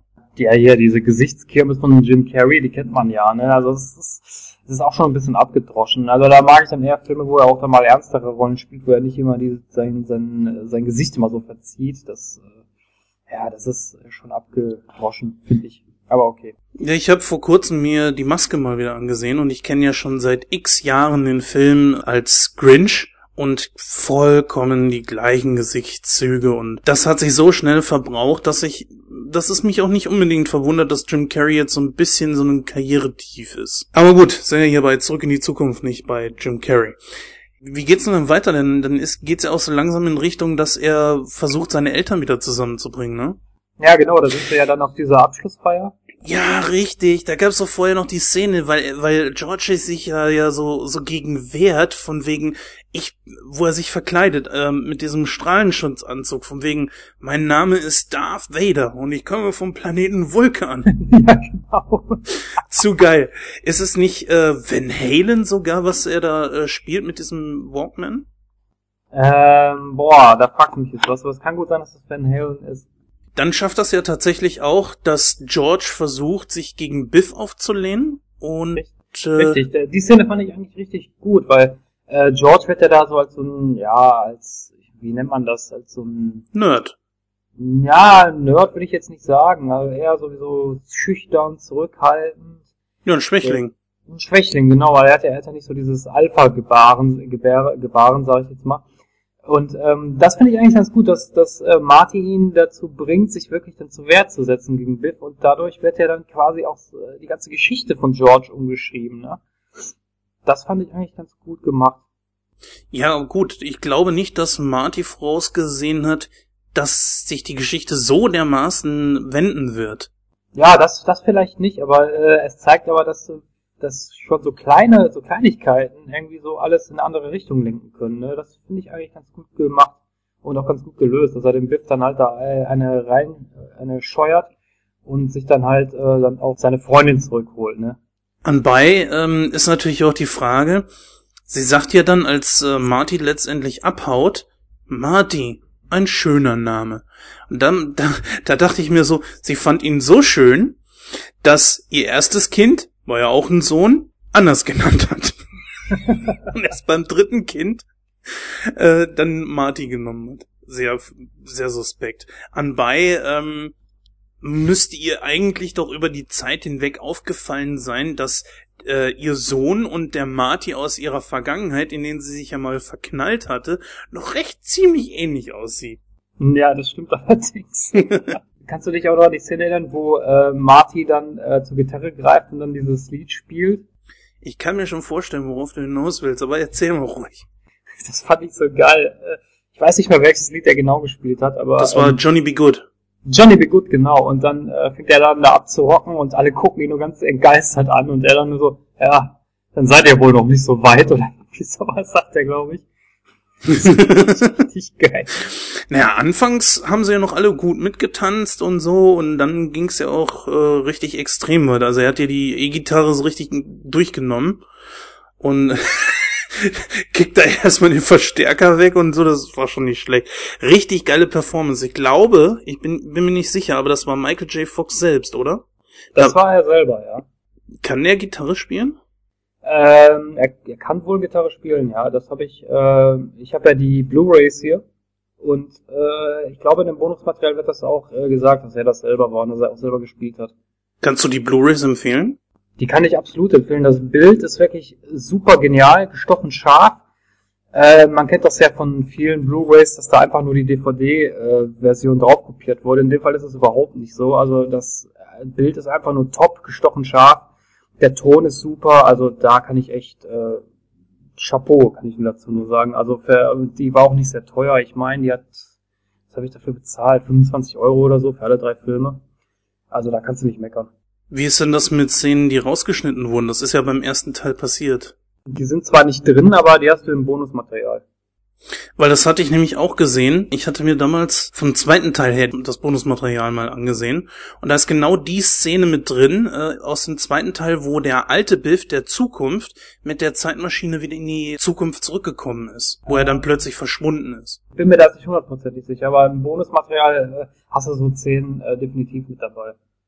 Ich glaube, die haben das in dem zweiten Teil rausgenommen, damit es nicht zu brutal wirkt. Weil es ist ja schon, er, er leidet ja echt unter Schmerzen und löst sich dann in Luft auf. Ich glaube, man hatte das damals aus dem ersten Teil rausgeschnitten, damit das nicht zu lang wird. Damit, weil das die, diese Szenen wohl die Geschichte nicht vorantreiben. Aber mich hätte das schon interessiert, ob das irgendwelche Szenen gewesen sind, wie zum Beispiel am Esstisch, wo Marty das erste Mal bei seiner, seiner Mutter ist und seinen Großeltern und so. Finde ich schon, das würde mich zumindest mal interessieren. Oder auch so Kleinigkeiten, auf die man eingegangen ist, mit Calvin Klein und sowas. Moment. Habe ich jetzt einen Logikfehler entdeckt oder habe ich hier jetzt irgendwas übersehen? Sie nennt ihn ja die ganze Zeit Calvin Klein, richtig? Richtig. Da stand ja auch seiner Unterhose. Richtig. Aber wie kommt sie dann auf Marty? Von wegen Marty ein schöner Name. Äh, gute Frage.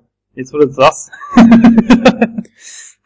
ich weiß nicht, ob er irgendwie was von Marty gesagt hatte oder seinen richtigen Namen erwähnt ich glaub, hatte. Ich glaube, ich glaube, ich bin mir aber auch nicht hundertprozentig sicher. Ich äh, sag, glaube ich, am Schluss, äh, mein Name ist Marty oder so. Kann das sein? Du, ich, ich kann es ehrlich gesagt nicht sagen. Kann aber auch sein, dass ich mich gerade da irgendwie vertue. Also wäre auch mal eine Frage an unsere Zuhörer. Wenn ihr da jetzt äh, wisst, warum, weshalb, weswegen, schreibt das einfach in den Kommentaren, gerne auf Facebook, auf unserem Blog oder auch gerne auf podcast.de oder so. Ihr kennt ja die üblichen Mittel und Wege, wo ihr uns dann einen Kommentar hinterlassen könnt. Oder auch gerne per E-Mail. Alles weitere dazu findet ihr auf unserem Blog. Ja gut, letzten Endes diese Szene mit der Rathausuhr der ganzen Thematik bezüglich Blitz und Zeitreise und und Fluxkompensator. ja, das ist auch so ein Ding, äh, das ist ja so oft parodiert worden. Ich glaube, ähm, Fantastic Four, Rise of the Silver Surfer. Ja, wie fandst du denn die Szene an diesem Rathaus?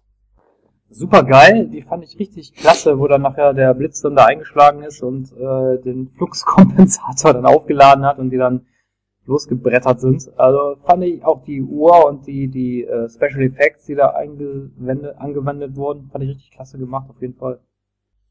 Für mich, weil wenn du, wo du gerade den äh, Fluxkompensator ansprichst und diesen 1.21 Gigawatt, finde ich, sollte das, das ist so ein bisschen schon realistisch, finde ich. Dass man dazu Atomenergie braucht, unglaubliche Mengen von Energie um eine Zeitreise möglich zu machen. Vielleicht sogar noch mehr. Also hätte man das jetzt irgendwie ganz einfach gemacht, wie mit einer Steckdose anschließen oder so, wäre ich vielleicht sogar ein bisschen enttäuscht gewesen. Ja, definitiv. Also ich weiß jetzt nicht, wie viel, ähm, wie hoch die Elektrizität von einem Blitz ist. Das weiß ich jetzt nicht aus dem Stegreif. Aber 1,2 Gigawatt, ich glaube, den kommt schon, schon die Energieleistung von einem Blitz sehr nahe. Also auf jeden Fall. Das fand ich eigentlich schon sehr cool. Auch die äh, Szene, wo Doktor versucht, die, die Verbindung wieder zusammenzukriegen und es gerade so im letzten Moment schafft, war eine richtig geile Sache. Was allerdings natürlich ähm, ein bisschen merkwürdig ist, Marty tritt ja in, die, in, der, in der Gegenwart wieder in die Zeit ein und brettert da voll in dieses Kino rein. Und ich glaube, das Kino hat sich auch verändert, oder nicht? Ähm, ja, das hat sich verändert, aber jetzt im, im Detail weiß ich das jetzt auch nicht aus dem Stehgreif. Hm, wie weit sich das jetzt verändert hat. Ja, müsste man vielleicht nochmal in, in den Bonusmaterialien oder so nachgucken. Ja gut, kommen wir dann zur letzten Szene. Marty ist anscheinend wieder zu Hause eingepennt und, und hat sich nicht umgesehen, wacht morgens auf und findet sein ganzes Zuhause total verändert vor. Es ist heller, es ist sauberer. Das sind auch so, so Details, auf die man eigentlich gar nicht so achtet. Ne? Die erste Szene, wo alle vier in, ganz am Anfang des Films zusammen am Tisch sitzen und äh, was essen und Fernseh gucken, das ist alles so ein bisschen schmuddelig, alt, dunkel vor allen Dingen auch. Und am Ende ist alles hell und modern und moderne Frisuren, äh, die Mutter hat abgenommen und so eine Geschichten alles. Das ist, achtest du auf solche Details? Äh, da habe ich jetzt schon drauf geachtet, weil das hat man, das hat ja auch ziemlich herausgestochen, vor allen Dingen auch dann die Tatsache, dass, dass halt äh, der Vater von ihm jetzt ein erfolgreicher Buchautor ist. Und das Witzigste daran, dass Biff jetzt ein Angestellter von ihm ist. genau, ja. Anbei es aber auch wieder Marty gewesen ist, der seinen Vater da auch wieder beeinflusst hat. Ne? Wusstest du zum Beispiel, dass äh, Biff Ten nach jemandem benannt ist? Ich bin mir nicht sicher, aber ich glaube irgendjemanden aus der Produktion, oder? Ja, richtig, der Produktionschef von Universal, der hieß Ned Ten und den haben sie halt danach benannt. Ah, ja, das, das brauchen wir auch, das brauchen wir auch. Nein, aber ich, ich finde sowas immer witzig, wenn man halt so Leute aus dem Produktionsteam oder so nimmt und die dann halt so in dem Film mit einbaut. Also das finde ich eigentlich immer richtig witzig. Ja, ist ja nicht nur das. Es ist ja auch das ähm, die Szene, wo Marty mit seiner Band, die die haben ja da so ein ähm, Vorspielen in der Schule. Da sitzen ja wie viel? Drei, vier Juroren und einer davon steht ja auf und sagt: Danke Leute, es ist uns zu laut, könnt aufhören. Und das ist genau, glaube ich, einer aus der Band, die The Power of Love gesungen haben oder That's a Power of Love, weiß gerade gar nicht, wie der, äh, wie der, der Titel wirklich heißt. Und was wir vergessen haben zu erwähnen, war ja noch, dass äh, Johnny B. Good gespielt wurde von Marty und dieser Farbige dann nach hinten gerannt ist und hat seinen Cousin angerufen. Ja, richtig genau. Marvin Barry. hey, äh, Chuck, Chuck, hier ist Marvin Barry. Du bist doch auf der Suche nach einem neuen Song. Hör dir das mal an. ja, Alter, ist klar. Ach, warum nicht, ey, sowas muss man mit einem Lächeln nehmen. Aber wenn es, ich hab's, ich hab's als Kind, ehrlich gesagt, nicht kapiert. Ja, als Kind habe ich auch nicht kapiert, nein, das, aber so als später als Erwachsener, wo ich mir den Film jetzt nochmal angesehen habe, natürlich klar, da fällt einem sowas natürlich eher ins Auge als als Kind jetzt, das ist logisch. Aber nein, wollen wir mal so langsam zu unserer Bewertung kommen? Ja, na klar, sicher. Was, äh, fang du ruhig gerne an. Was wird's in dem Film geben, nach altbekannter Tradition? Also der Film hat, äh, ist eigentlich der Zeitreisefilm meiner Kindheit. Ich habe ihn als Kind sehr gerne gesehen. Jetzt als Erwachsener schaue ich ihn mir hin und wieder auch ganz gerne an. Die Kostüme, die sind grandios. Die Idee finde ich klasse. Ähm, die Schauspieler sind sehr gut. Ähm, es gibt natürlich hier und da ein paar Zeitparadoxen, aber gut, das ist äh, in jedem Zeitreisefilm so, das kann man einfach nicht vermeiden. Von daher betrachte ich das mal mit so einem lächelnden Auge irgendwo. Ähm, nichtsdestotrotz, äh, wie gesagt, funktioniert der Film, er unterhält, er ist witzig, er hat eigentlich alles, was man, was man sich für, für einen guten Kinoabend, äh, äh, ja, was man halt für einen guten Kinoabend benötigt und ich würde dem Film etwa 90% geben. Ja, dann fange ich mal mit einer Premiere an. Ich gebe dem Film 100%. Ja, ich nehme immer die anderen Filme, die nachkommenden, sofern es sie denn schon gibt, nehme ich ja in meine Bewertung immer mit rein. Und dieser Film ist definitiv der beste. Da ganz klar. Die anderen Teile können dann nicht nachfolgen. Ja, ich finde den zweiten eigentlich besser, aber okay. Das habe ich auch als Kind auch, aber lass mich raten. Beim zweiten Teil war es damals bei dir als Kind mit Sicherheit genauso wegen der Zukunft, oder? Ähm, nee, ich, das lag daran, dass ich, äh, ich finde den äh, Antagonisten eigentlich super und das fand ich gut, dass Biff da eine größere Rolle hatte. Naja, die Rolle im zweiten, im, im ersten Teil war ja jetzt auch nicht klein. Ja, aber da kam er ein bisschen, ein bisschen besser rüber, fand ich, so als Bad Guy mäßig. Ich gebe diesem Film also wie gesagt 100 Prozent. Bei diesem Film stimmt für mich einfach alles und es macht immer wieder Spaß, diesen Film auch zu gucken. Äh, ja, ich habe eigentlich wenig bis gar nichts zu bemängeln ist. Also zumindest äh, ist es nicht erwähnenswert. Gut, dann würde ich sagen, sind wir hier mit unserer Rezension soweit durch und dann kommen wir auch direkt zu unserem nächsten Thema und ja, bis gleich.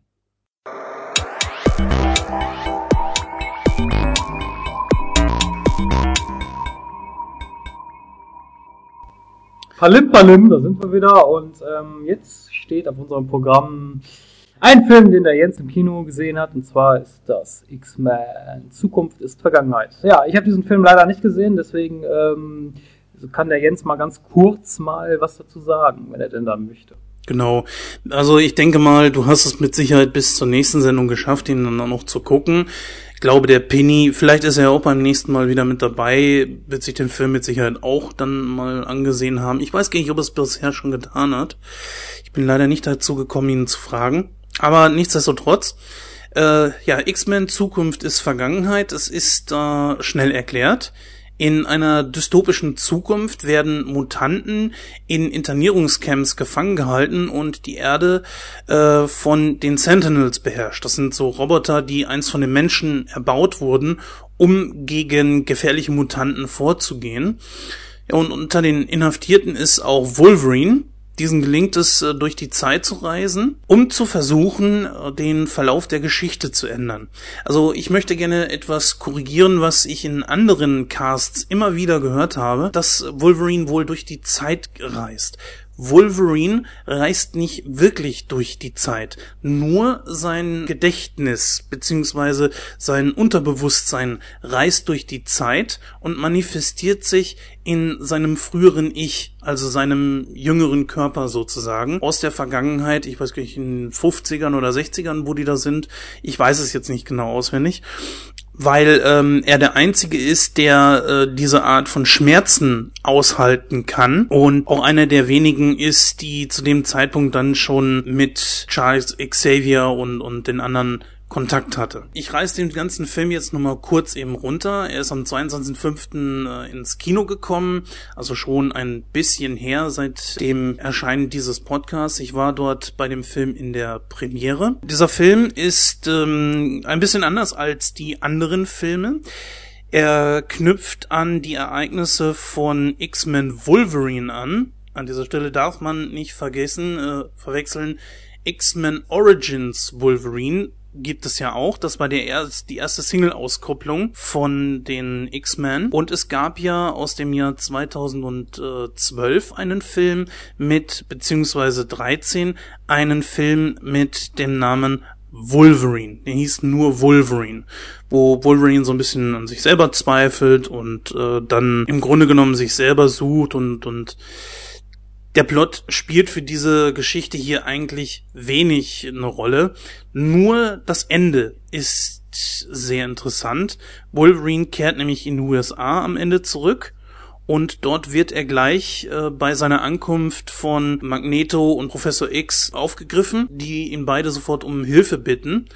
Und darauf knüpft dann X-Men Zukunft ist Vergangenheit dann an. Dann sehen wir halt äh, diesen Film, der versucht, eine Zukunft darzustellen, in der die Mutanten im Grunde genommen gezwungen sind, zusammenzuarbeiten. Das haben wir nämlich gleich am Anfang und wir haben wirklich für sehr kleine Rollen große Schauspieler mit dabei. Hal Berry zum Beispiel, die, glaube, vielleicht drei, vier Sätze in dem ganzen Film hat. Wir haben Patrick Stewart wieder als Charles Xavier mit dabei und das halt eben alles nur für diese kurzen Szenen in der Zukunft. Das fand ich schon wirklich sehr, sehr genial gemacht. Dann geht's halt äh, mit Hilfe von einem Mutanten in die Vergangenheit. Dort trifft er auf die äh, jüngeren Ichs von Professor X und von Magneto, gespielt von Michael Fassbender und von James McAvoy. Wir haben da die meisten Schauspieler, die auch bereits schon X-Men First Class mit dabei waren. Ich versuche das Ganze mal ein bisschen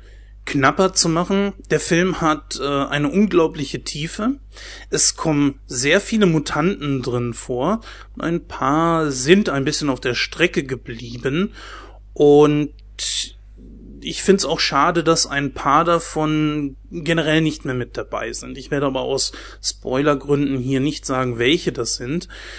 Ähm, ich fand's halt eben sehr schade. Guckt euch den Film an, ihr werdet dann sofort merken, worum es dabei geht. Dann würde ich sagen, haben wir ein unglaubliches Setting. Unglaublich, was man da rausgeholt hat. Auch die CGI. Es wird sehr viel CGI verwendet. Mm, das wird ja auch bei uns und auch in anderen Podcasts mm, sehr gerne mal bemängelt stört hier aber überhaupt nicht, sondern ist wirklich sehr gut eingesetzt.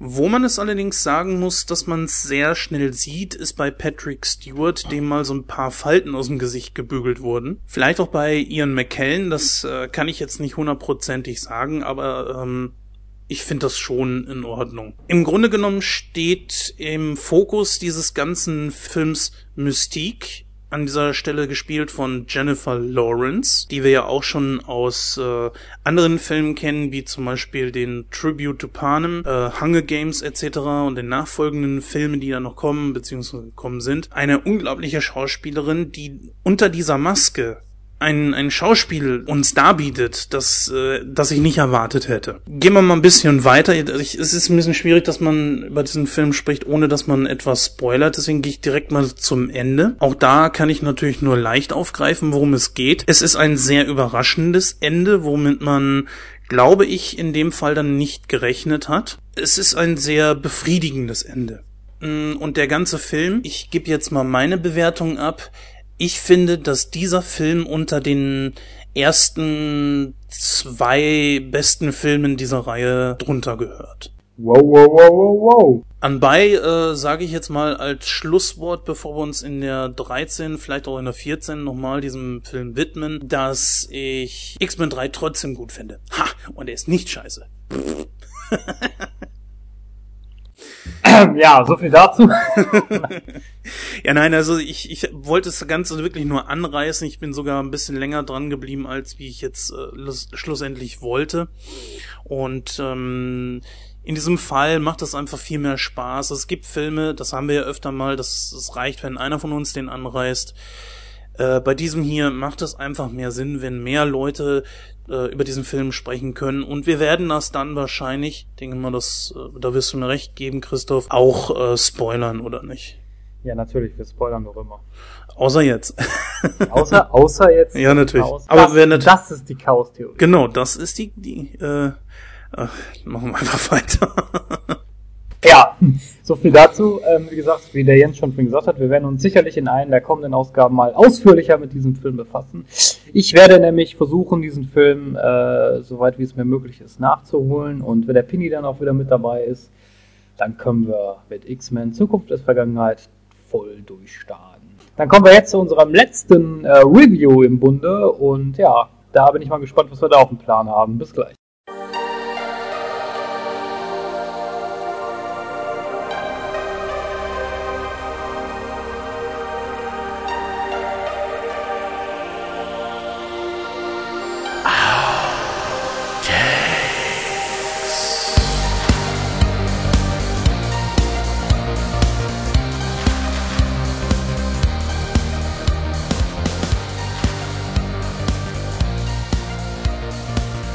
Ist diese blöde Elf nochmal, äh, ne, Hexe ist das, ne? Mali, wie spricht man das aus? Ja, das ist eine gute Frage, wenn du das aussprichst. Äh, ich glaube Maleficent. Maleficent? Soll ich das rausschneiden? Ähm. ja, äh, wie war das? Maleficent?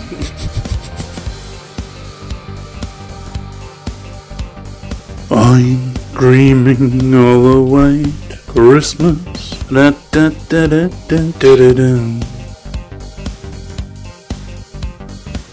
Du feige Sau. Nein, ich möchte nicht.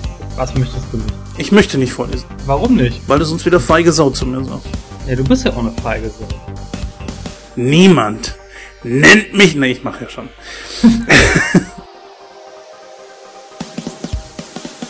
Nach einem Verrat an ihr versteinert der Waldfee Maleficus. Malefiz. Malefiz. Meine Fresse, ey. Ja, das ist echt kacke, ne? Moment. Nach einem. Äh, Mann.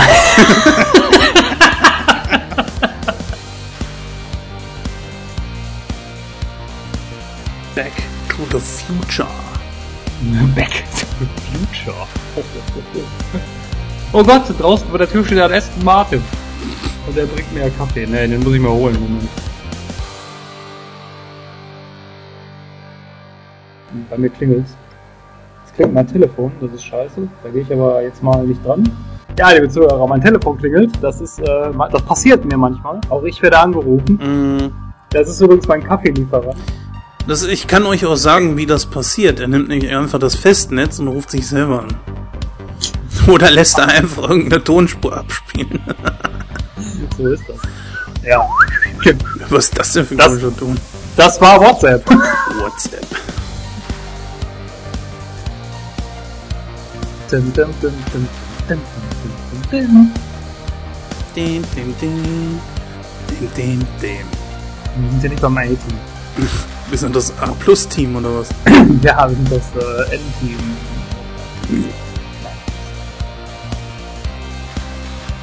Und sein Mobiltelefon.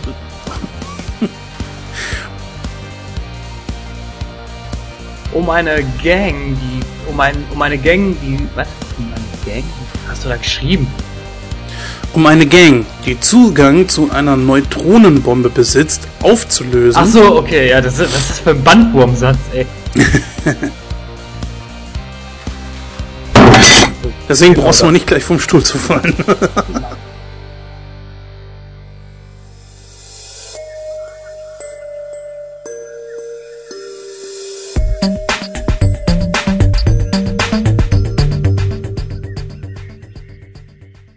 Ja, hier sind wir wieder zurück aus der kurzen Pause und wir haben heute folgenden Film zum krönenden Abschluss im Bunde und das ist Jens. Das ist Stirb langsam 1. Im Original heißt er einfach nur Die Hard. Ein Film aus dem Jahr 1988. Überrascht mich gerade. Ich dachte eigentlich, der Film wäre ein bisschen früher angesiedelt. Aber gut, macht ja nichts. Ein Film, der insgesamt vier Filme nach sich zog.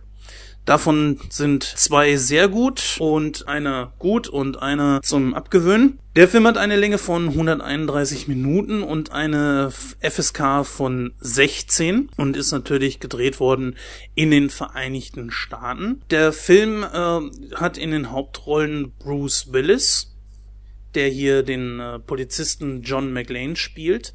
Wir haben den wunderbaren Alan Rickman als Hans Jack Gruber. Da können wir gleich auch eine kleine Geschichte zu erzählen, denn es hat etwas mit der deutschen Übersetzung zu tun.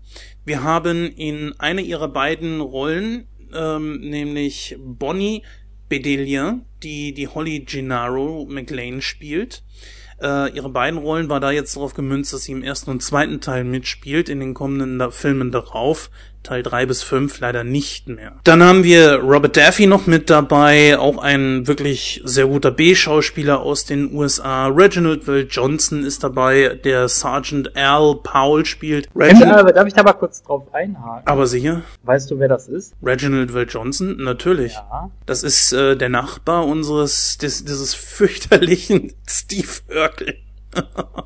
Richtig, genau. Genau, das wollte ich eigentlich auch gerade erwähnt haben. so, okay. Reginald Well Johnson spielte äh, halt den äh, Vater, Carl Winslow, aus der Serie Alle unter einem Dach. Ja, das sind eigentlich so die großen Namen aus diesem Film, die jetzt auch einen ziemlich großen Einfluss auf die Handlung haben. Ja, als Regisseur hatten wir der John McTiernan, ein Regisseur, der so Filme gemacht hat wie Predator oder dem wir Last Action Hero zu verdanken haben, ähm, der auch Stirb langsam 3 noch gemacht hat. Was kennen wir noch? Vielleicht Rollerball zum Beispiel noch.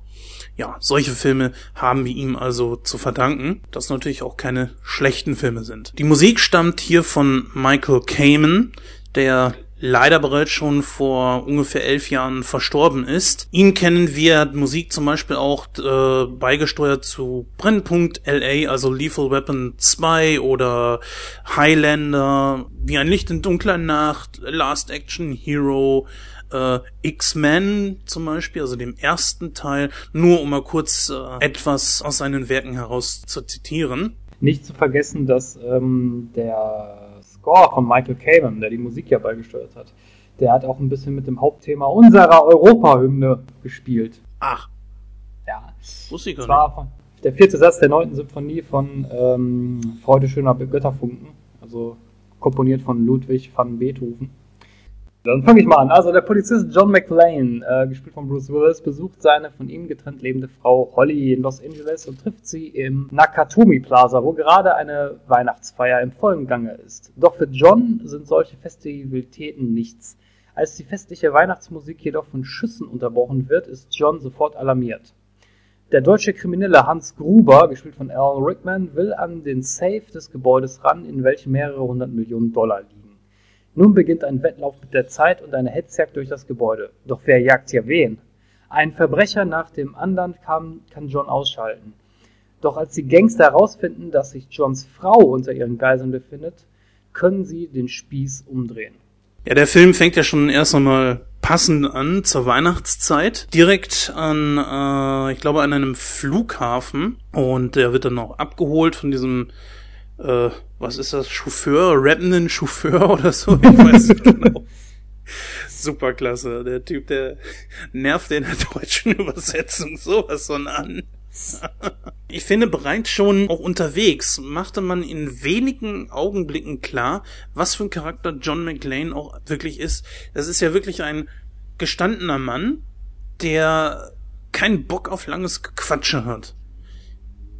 Also er fängt auch direkt an, steckt sich seine Zigarette an und der Junge will dann auch die ganze Zeit mit ihm quatschen, aber McLean macht ganz schnell klar, er hat gar keinen Bock da drauf. Hast du das auch so empfunden? Ja, das kann ich aber auch ab und zu absolut nachvollziehen. Wenn mich da so ein Junge anquatscht, würde ich auch sagen, äh, hör mal, Kleiner, lass mich in Ruhe. Ja gut, ich meine, er wollte ja im Grunde genommen nur nett sein und wird dann da so ein bisschen abgebürstet, so unsanft, sag ich mal, und ist natürlich auch nicht die feine englische Art, aber ich glaube, man wollte schnell klar machen, dass äh, John schon irgendwo so ein Einzelgänger ist, so ein Eigenbrötler, der ähm, auf so so Smalltalk auch gar keinen Bock hat.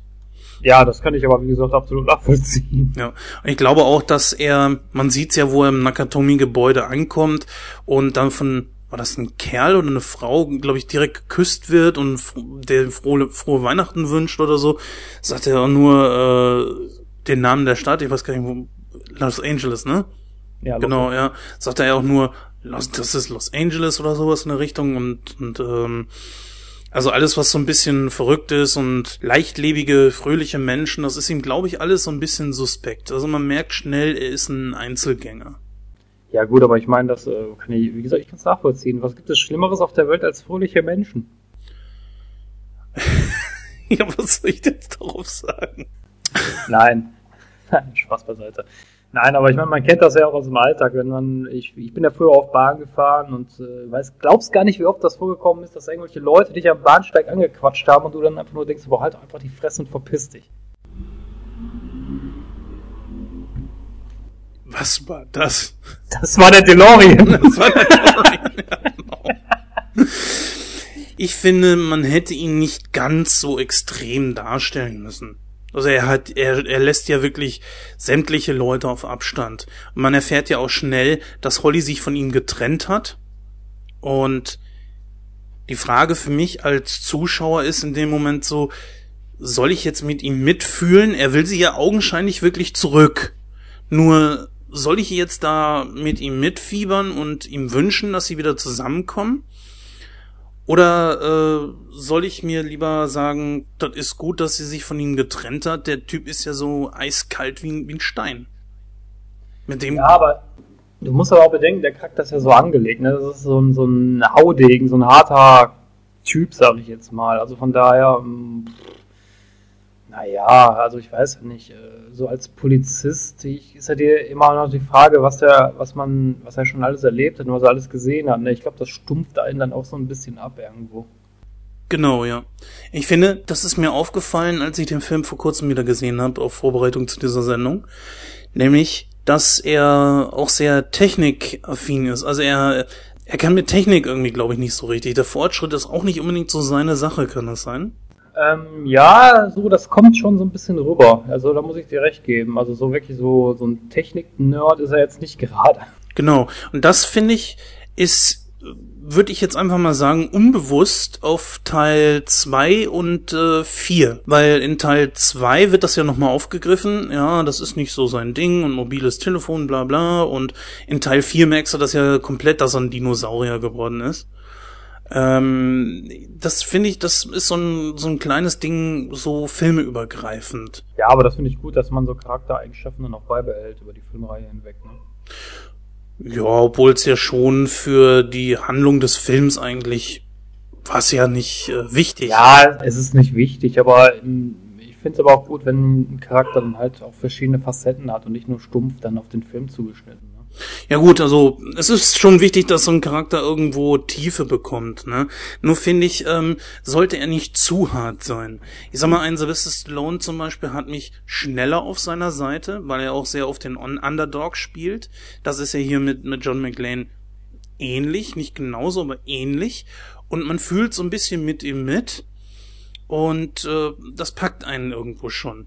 Und McLean ist mir da so ein bisschen zu cool er ist ja, das, das wird ja im vierten Teil zum Beispiel auch aufgegriffen, wo der Jaustin die ganze Zeit mit ihm da mitrennt, dann auch sagte so, äh, fürchtest du dich nicht oder so nach dem Motto und du bist so abgekühlt dabei und ja, das ist aber, das ist aber auch schon im ersten Teil. Das macht ihm irgendwie scheinbar jetzt schon nichts aus.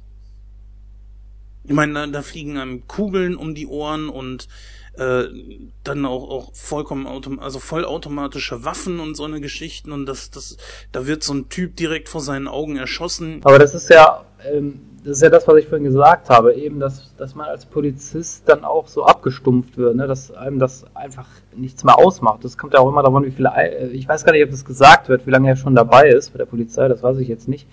Aber wenn das schon ein paar Jährchen sind und er schon bei vielen Einsätzen dabei war, kann ich mir schon vorstellen, dass man sich dann halt irgendwann denkt, so ja, ist Alltag, gehört halt dazu, ne? Das, das stimmt schon. Ähm, das Problem für Bruce Willis war, dass er einen Alan Rickman als Gegenspieler hatte. Und Alan Rickman ist ja bekannt dafür, dass er gerne mal versucht, aus einer Nebenrolle mehr rauszuholen, als wie da ist. Und das ist natürlich, äh, ich meine, das kennt man zum Beispiel aus äh, Robin Hood, König der Diebe. Da hat er wirklich versucht, Kevin Costner an die Wand zu spielen, was er auch geschafft hat. Mein gut, Kevin Costner ist ein guter Schauspieler, aber nicht so ein super überragender. Und Rickman hat wirklich versucht, dem den Schneid abzukaufen. Und wenn eine Rolle dann schon so angelegt ist wie die von Bruce Willis, dann hat er das ganz schnell. Das schon, aber ähm, wie gesagt, also ich fand es nicht störend. Also ich fand es eigentlich dem Charakter sogar dienlich. Da kommen wir dann direkt auch schon zu Alan Rickman, den Gegenspieler, der ja auch schnell auftaucht mit seiner Truppe da und erstmal schön rumballert und die Leute gefangen nimmt und auch erklärt, worum es ihm dabei geht. Und äh, da merkt man auch ganz schnell, Alan Rickman, ein Mann, der schon von Natur aus irgendwie, also er hat, trägt ja diesen wirklich teuren Anzug und, und äh, versucht sich auch wie so ein Gentleman zu verhalten und das kam bei mir sau gut rüber. Ja, definitiv. Hast du dir eigentlich mal die Originalversion des Films angeschaut? Ähm, boah, vor längerem mal. Also. Ja, worauf ich jetzt eigentlich hinaus wollte, dass Alan Rickman hat ja einige Szenen auf Deutsch eingesprochen.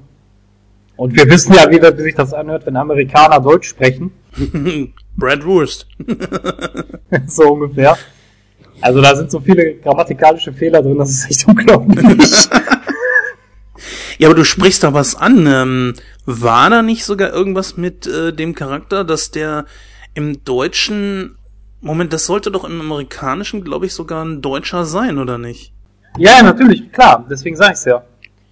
Das ist, ähm, es ist äh, wirklich ein Deutscher und ähm, er hat in der Originalversion auch ein paar deutsche Sätze gesprochen und äh, wie gesagt, die waren so total falsch vom grammatikalischen her, das war schon schrecklich. genau, aber Hans hat man ja, glaube ich, gar nicht mehr aufgegriffen. Ne? Also er wird ja hier geführt als Hans Jack Gruber. Und er wird ja, ja. nur Jack Gruber genannt, ne? Richtig, er wird nur Jack Gruber genannt. Hm. Ja, ich sag ja, dass äh, viele sind ja momentan auf dem Trip. Äh, O-Ton ist das absolut geilste und verteufeln auch so ein bisschen die deutsche Synchro. Aber wenn du dann so einen, einen Mist dabei hast, die deutsche Synchro macht genauso wie die, wie der O-Ton einiges gut und auch einiges falsch. Und holt hier aus dem Charakter, ehrlich gesagt, schon ein bisschen mehr raus. Wenn man dann plötzlich da aus dem deutschen Hans Gruber plötzlich einen Jack Gruber macht, der augenscheinlich wohl tatsächlich äh, zumindest aus der deutschen Synchro heraus Amerikaner ist äh, und dann diese deutschen Sätze gar nicht sprechen lässt. Ja, das ist natürlich dann so eine Sache, wenn du das synchronisierst, dann kannst du ja nicht äh, den Gruber jetzt äh, dieses gebrochene Deutsch da sprechen lassen. Äh, das geht ja nicht. Also ich gibt da zum Beispiel eine Szene, da sagt er irgendwie zu seinem Handlanger, ey, Schiss der Polster! Wo du dir nur so denkst, so, äh, äh was? was?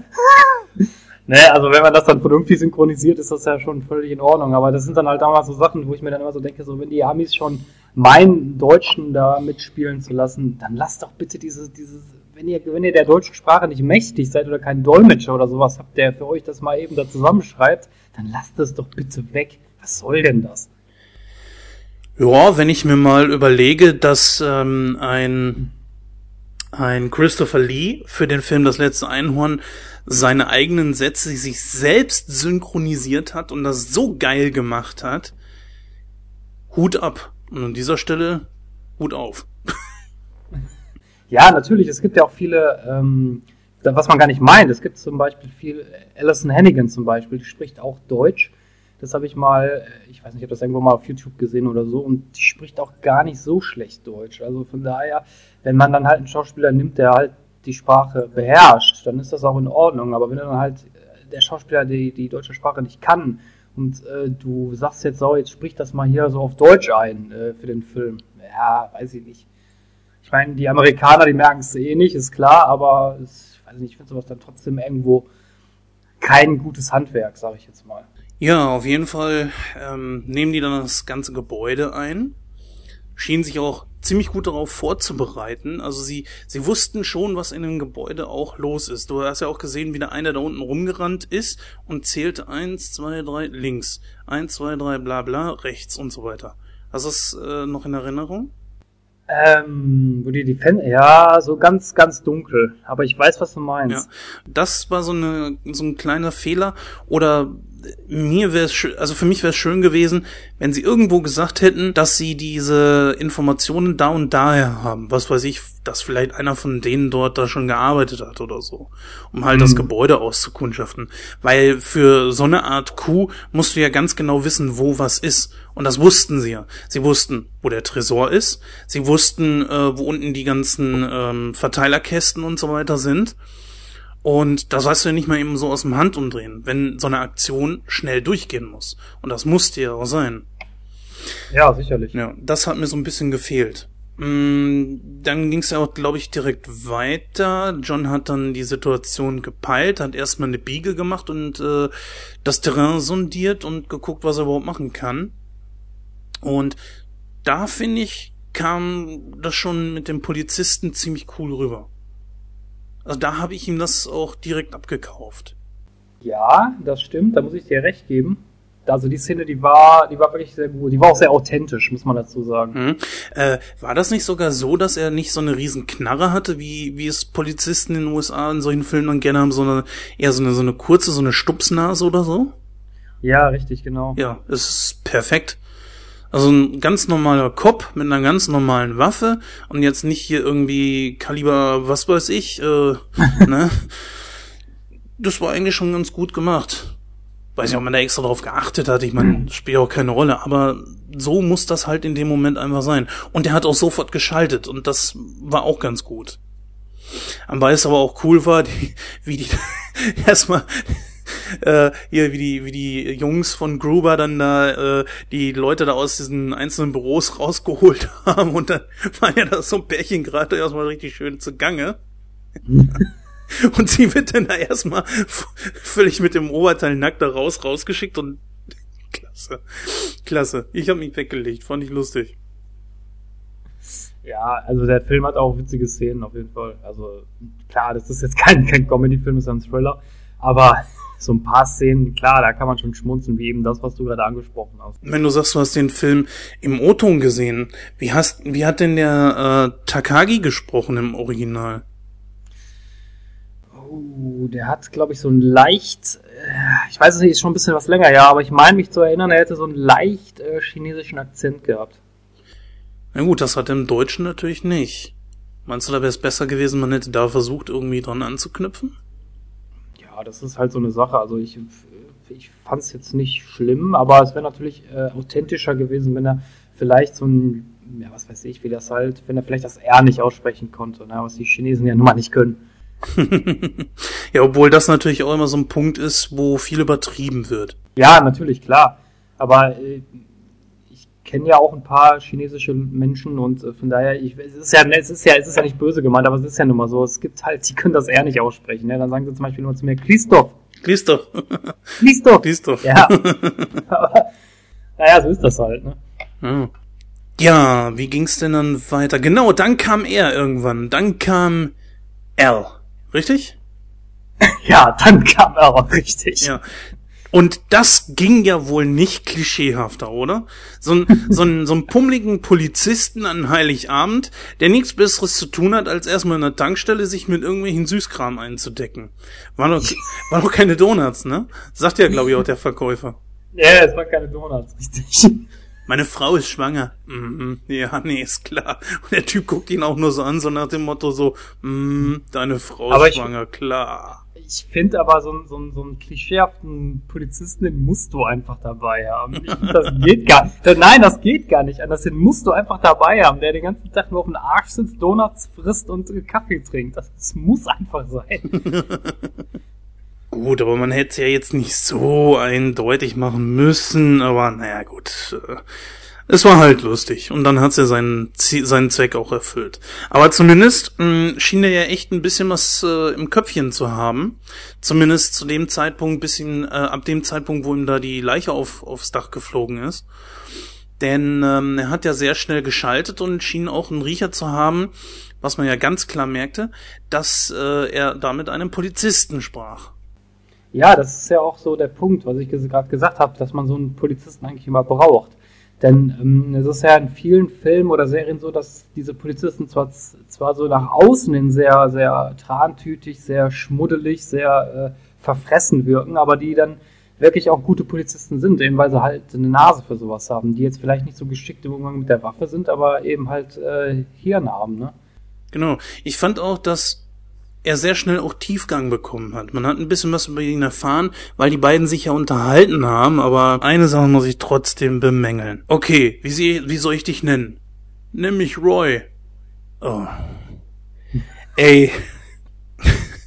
Und was mich auch so ein bisschen nervt ist, so Sätze, die überhaupt keinen Sinn ergeben, weißt du? So, jetzt hör mal zu, Roy. Ich hab dir was ganz Wichtiges zu sagen. Ich glaube, wir können einen Haufen Ärger kriegen. Aha. Ist das jetzt, äh, ich meine, es kam nicht genau so vor, ne? Sowas muss ich doch nicht sagen. Das weiß ich doch. Das gibt's Ja. ganz oft und ich frage mich in dem Moment so, äh, ich dachte, du hast was Wichtiges zu sagen, das weiß ich doch so. Das sagt mir doch die Geschichte. Aber ausgerechnet der Name Roy. Na, Siegfried war, glaube ich, nicht weit weg. Oh Gott, mein Gott, Roy, ich glaube, es riecht nach Ärger. Was du nicht sagst. Rauch dir erstmal eine, wenn du eine hast. Interess interessant, red weiter. Ähm, Schon in Arbeit. Oh. Ja, gut, das sind dann so diese, diese dummen, ja, diese stupiden Dialoge manchmal, ne? Ja, aber da, Ja, als naja. wüssten die nicht, was sie da reinschreiben sollen. Ich, ich, ich habe keine Ahnung. Was ein bisschen dumm gewesen ist, dass die Leute auch, die das FBI da teilweise draußen stand und überhaupt nicht wussten, was sie da machen sollen. Ja, wir greifen jetzt erstmal an mit dem Panzer. Ähm, okay. Jungs, ihr greift an mit dem Panzer. Wollt ihr damit in den Fahrstuhl oder was habt ihr damit vor? Ich meine, ich konnte nicht, ja, ist doch, ist doch wahr. Weißt du, wo, wo, wo saßen die? Im 60. Stockwerk oder wo waren die da oben mit den Geiseln und so weiter? ja, wir stimmen das Ding jetzt erstmal mit dem Panzer. Klasse Idee. Ich meine, gut, die konnten nicht wissen, dass die da so, ein, so, ein, so eine Panzerfaust hatten. In Ordnung. Dass der dann auch direkt äh, abgeschossen wird, der Panzer. Aber wo wollten die mit diesem Panzer hin? Erstmal durchballern in den Rucksack, dann weil, hoch. weil eben, mal, so, so durchbrechen und dann mit dem Ding alles niedermähen und dann bis nach oben in den 60. Stock. ich meine, man, man kann doch versuchen, in das Gebäude einzudringen, ohne dass die, äh, dass die Terroristen da wissen, dass das passiert. Was weiß ich, durch einen Kanalisationsschacht oder keine Ahnung, Hintergebäude oder oder unten durch hier diese Tiefgarage, wo ja der der schwarze Ja, Moment, ja, Moment. Ja, Moment, wenn die da mit dem Panzer losbrechen, dann denken sich die Touristen auch so, was sind das für Vollidioten? Wie wollen die denn mit dem Panzer hier durchkommen? Lass die mal machen. Und dann nachher, oh, scheiße. Mähen sie erstmal alles nieder. Geniale Idee. Dann war doch, dass ähm, McLean einen dieser beiden Brüder da umgelegt hat, oder nicht? Äh, boah.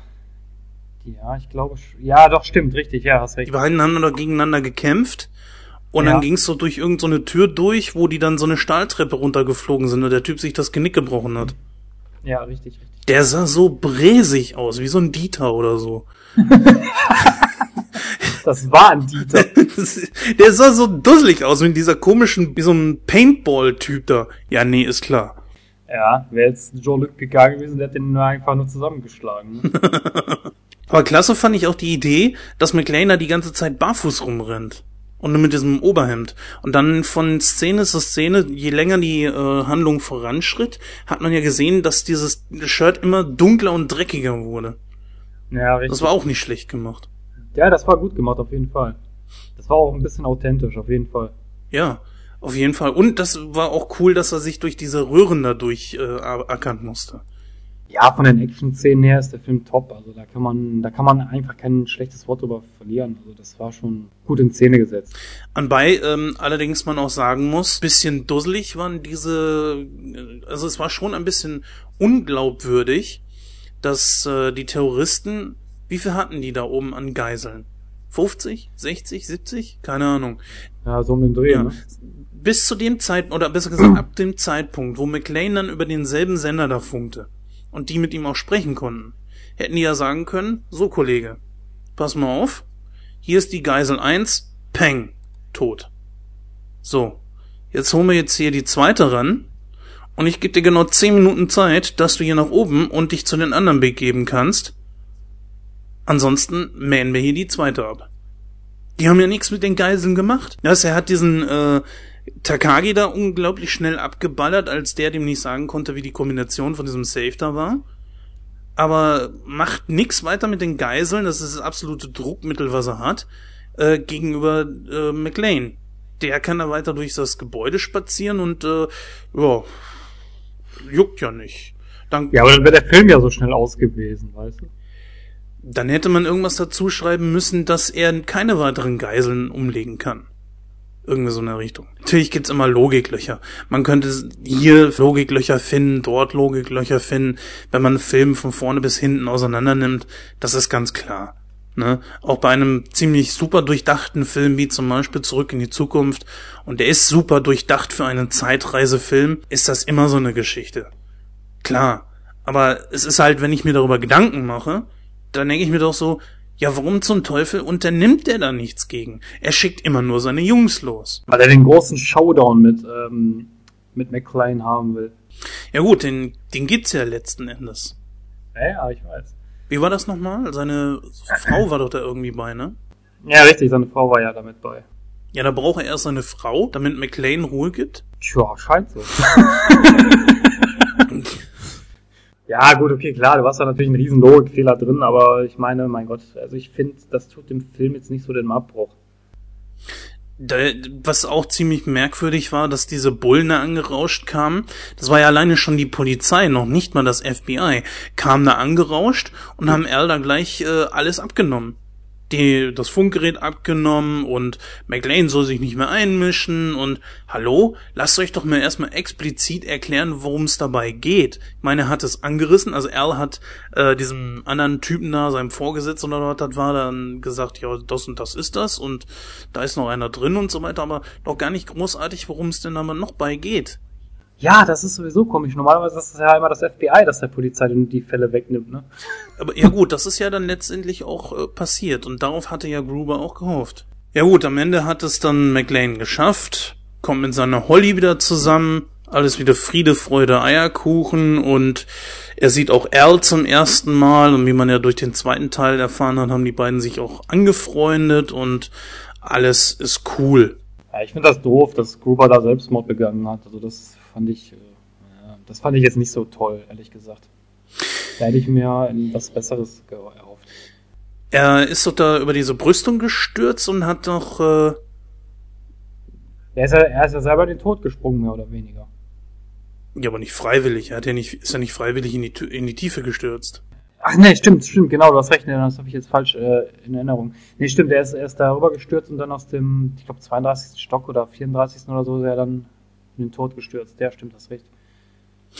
Aber ich fand das trotzdem doof, dass er gestorben ist. Also ich fand den Charakter eigentlich ganz gut. Also vielleicht hätte man den noch äh, so als Cameo oder so im zweiten Teil bringen können, aber naja, gut.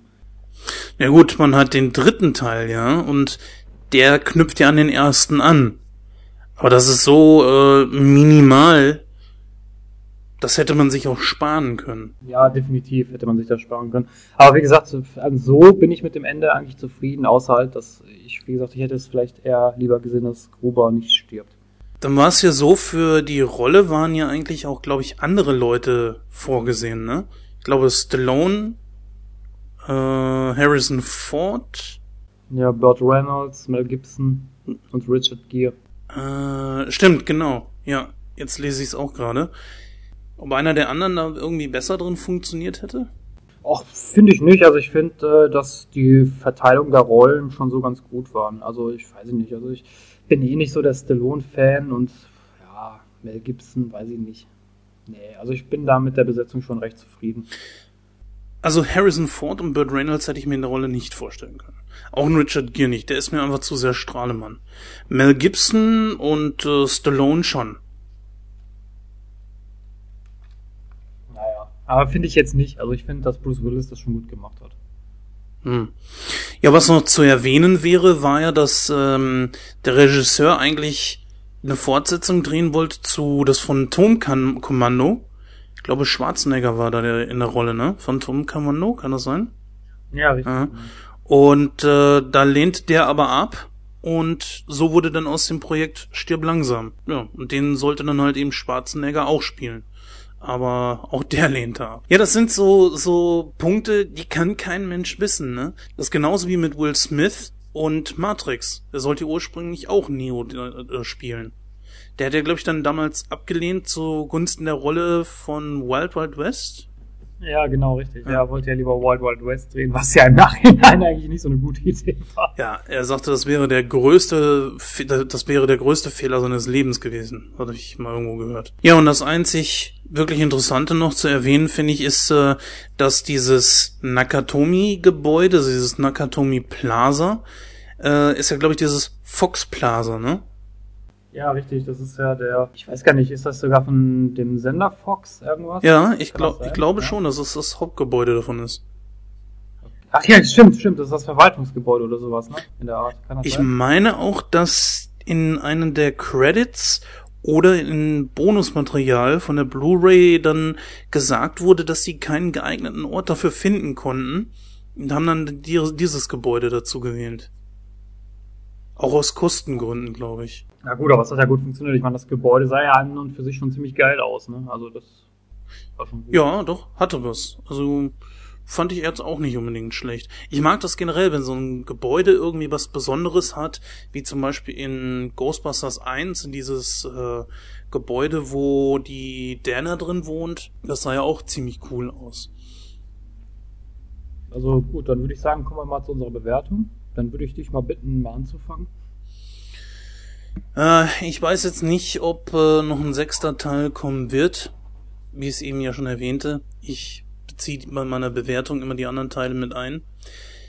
Äh, ich habe gehört, es soll wohl einer kommen. Ich nehme jetzt aber mal die ersten fünf als Grundlage und äh, es ist schwierig, ob der erste Teil der beste ist. Mir gefällt auch der zweite und der vierte besonders gut. Äh, der dritte ist jetzt auch nicht unbedingt schlecht. Äh, der fünfte ist eine absolute Katastrophe. Ähm, lass mich überlegen. Also dieser Film bekommt auf jeden Fall weit über 80 Prozent. Ich sag mal 85. Ja, 85 Prozent. Ähm, da möchte ich jetzt nicht so lange um den heißen Brei herumreden, da kann ich mich äh, dir vollkommen anschließen. 85 Prozent ist definitiv eine passende Wertung, auch äh, den Tatsachen geschuldet, die du gerade angesprochen hast. Also da gehe ich mit dir konform. Ja, dann haben wir es einfach, bräuchte man nicht mal einen Durchschnitt rechnen, gehen wir auf dasselbe raus. genau. Ja, gut. Dann würde ich mal sagen, sehen wir uns gleich bei der Verabschiedung.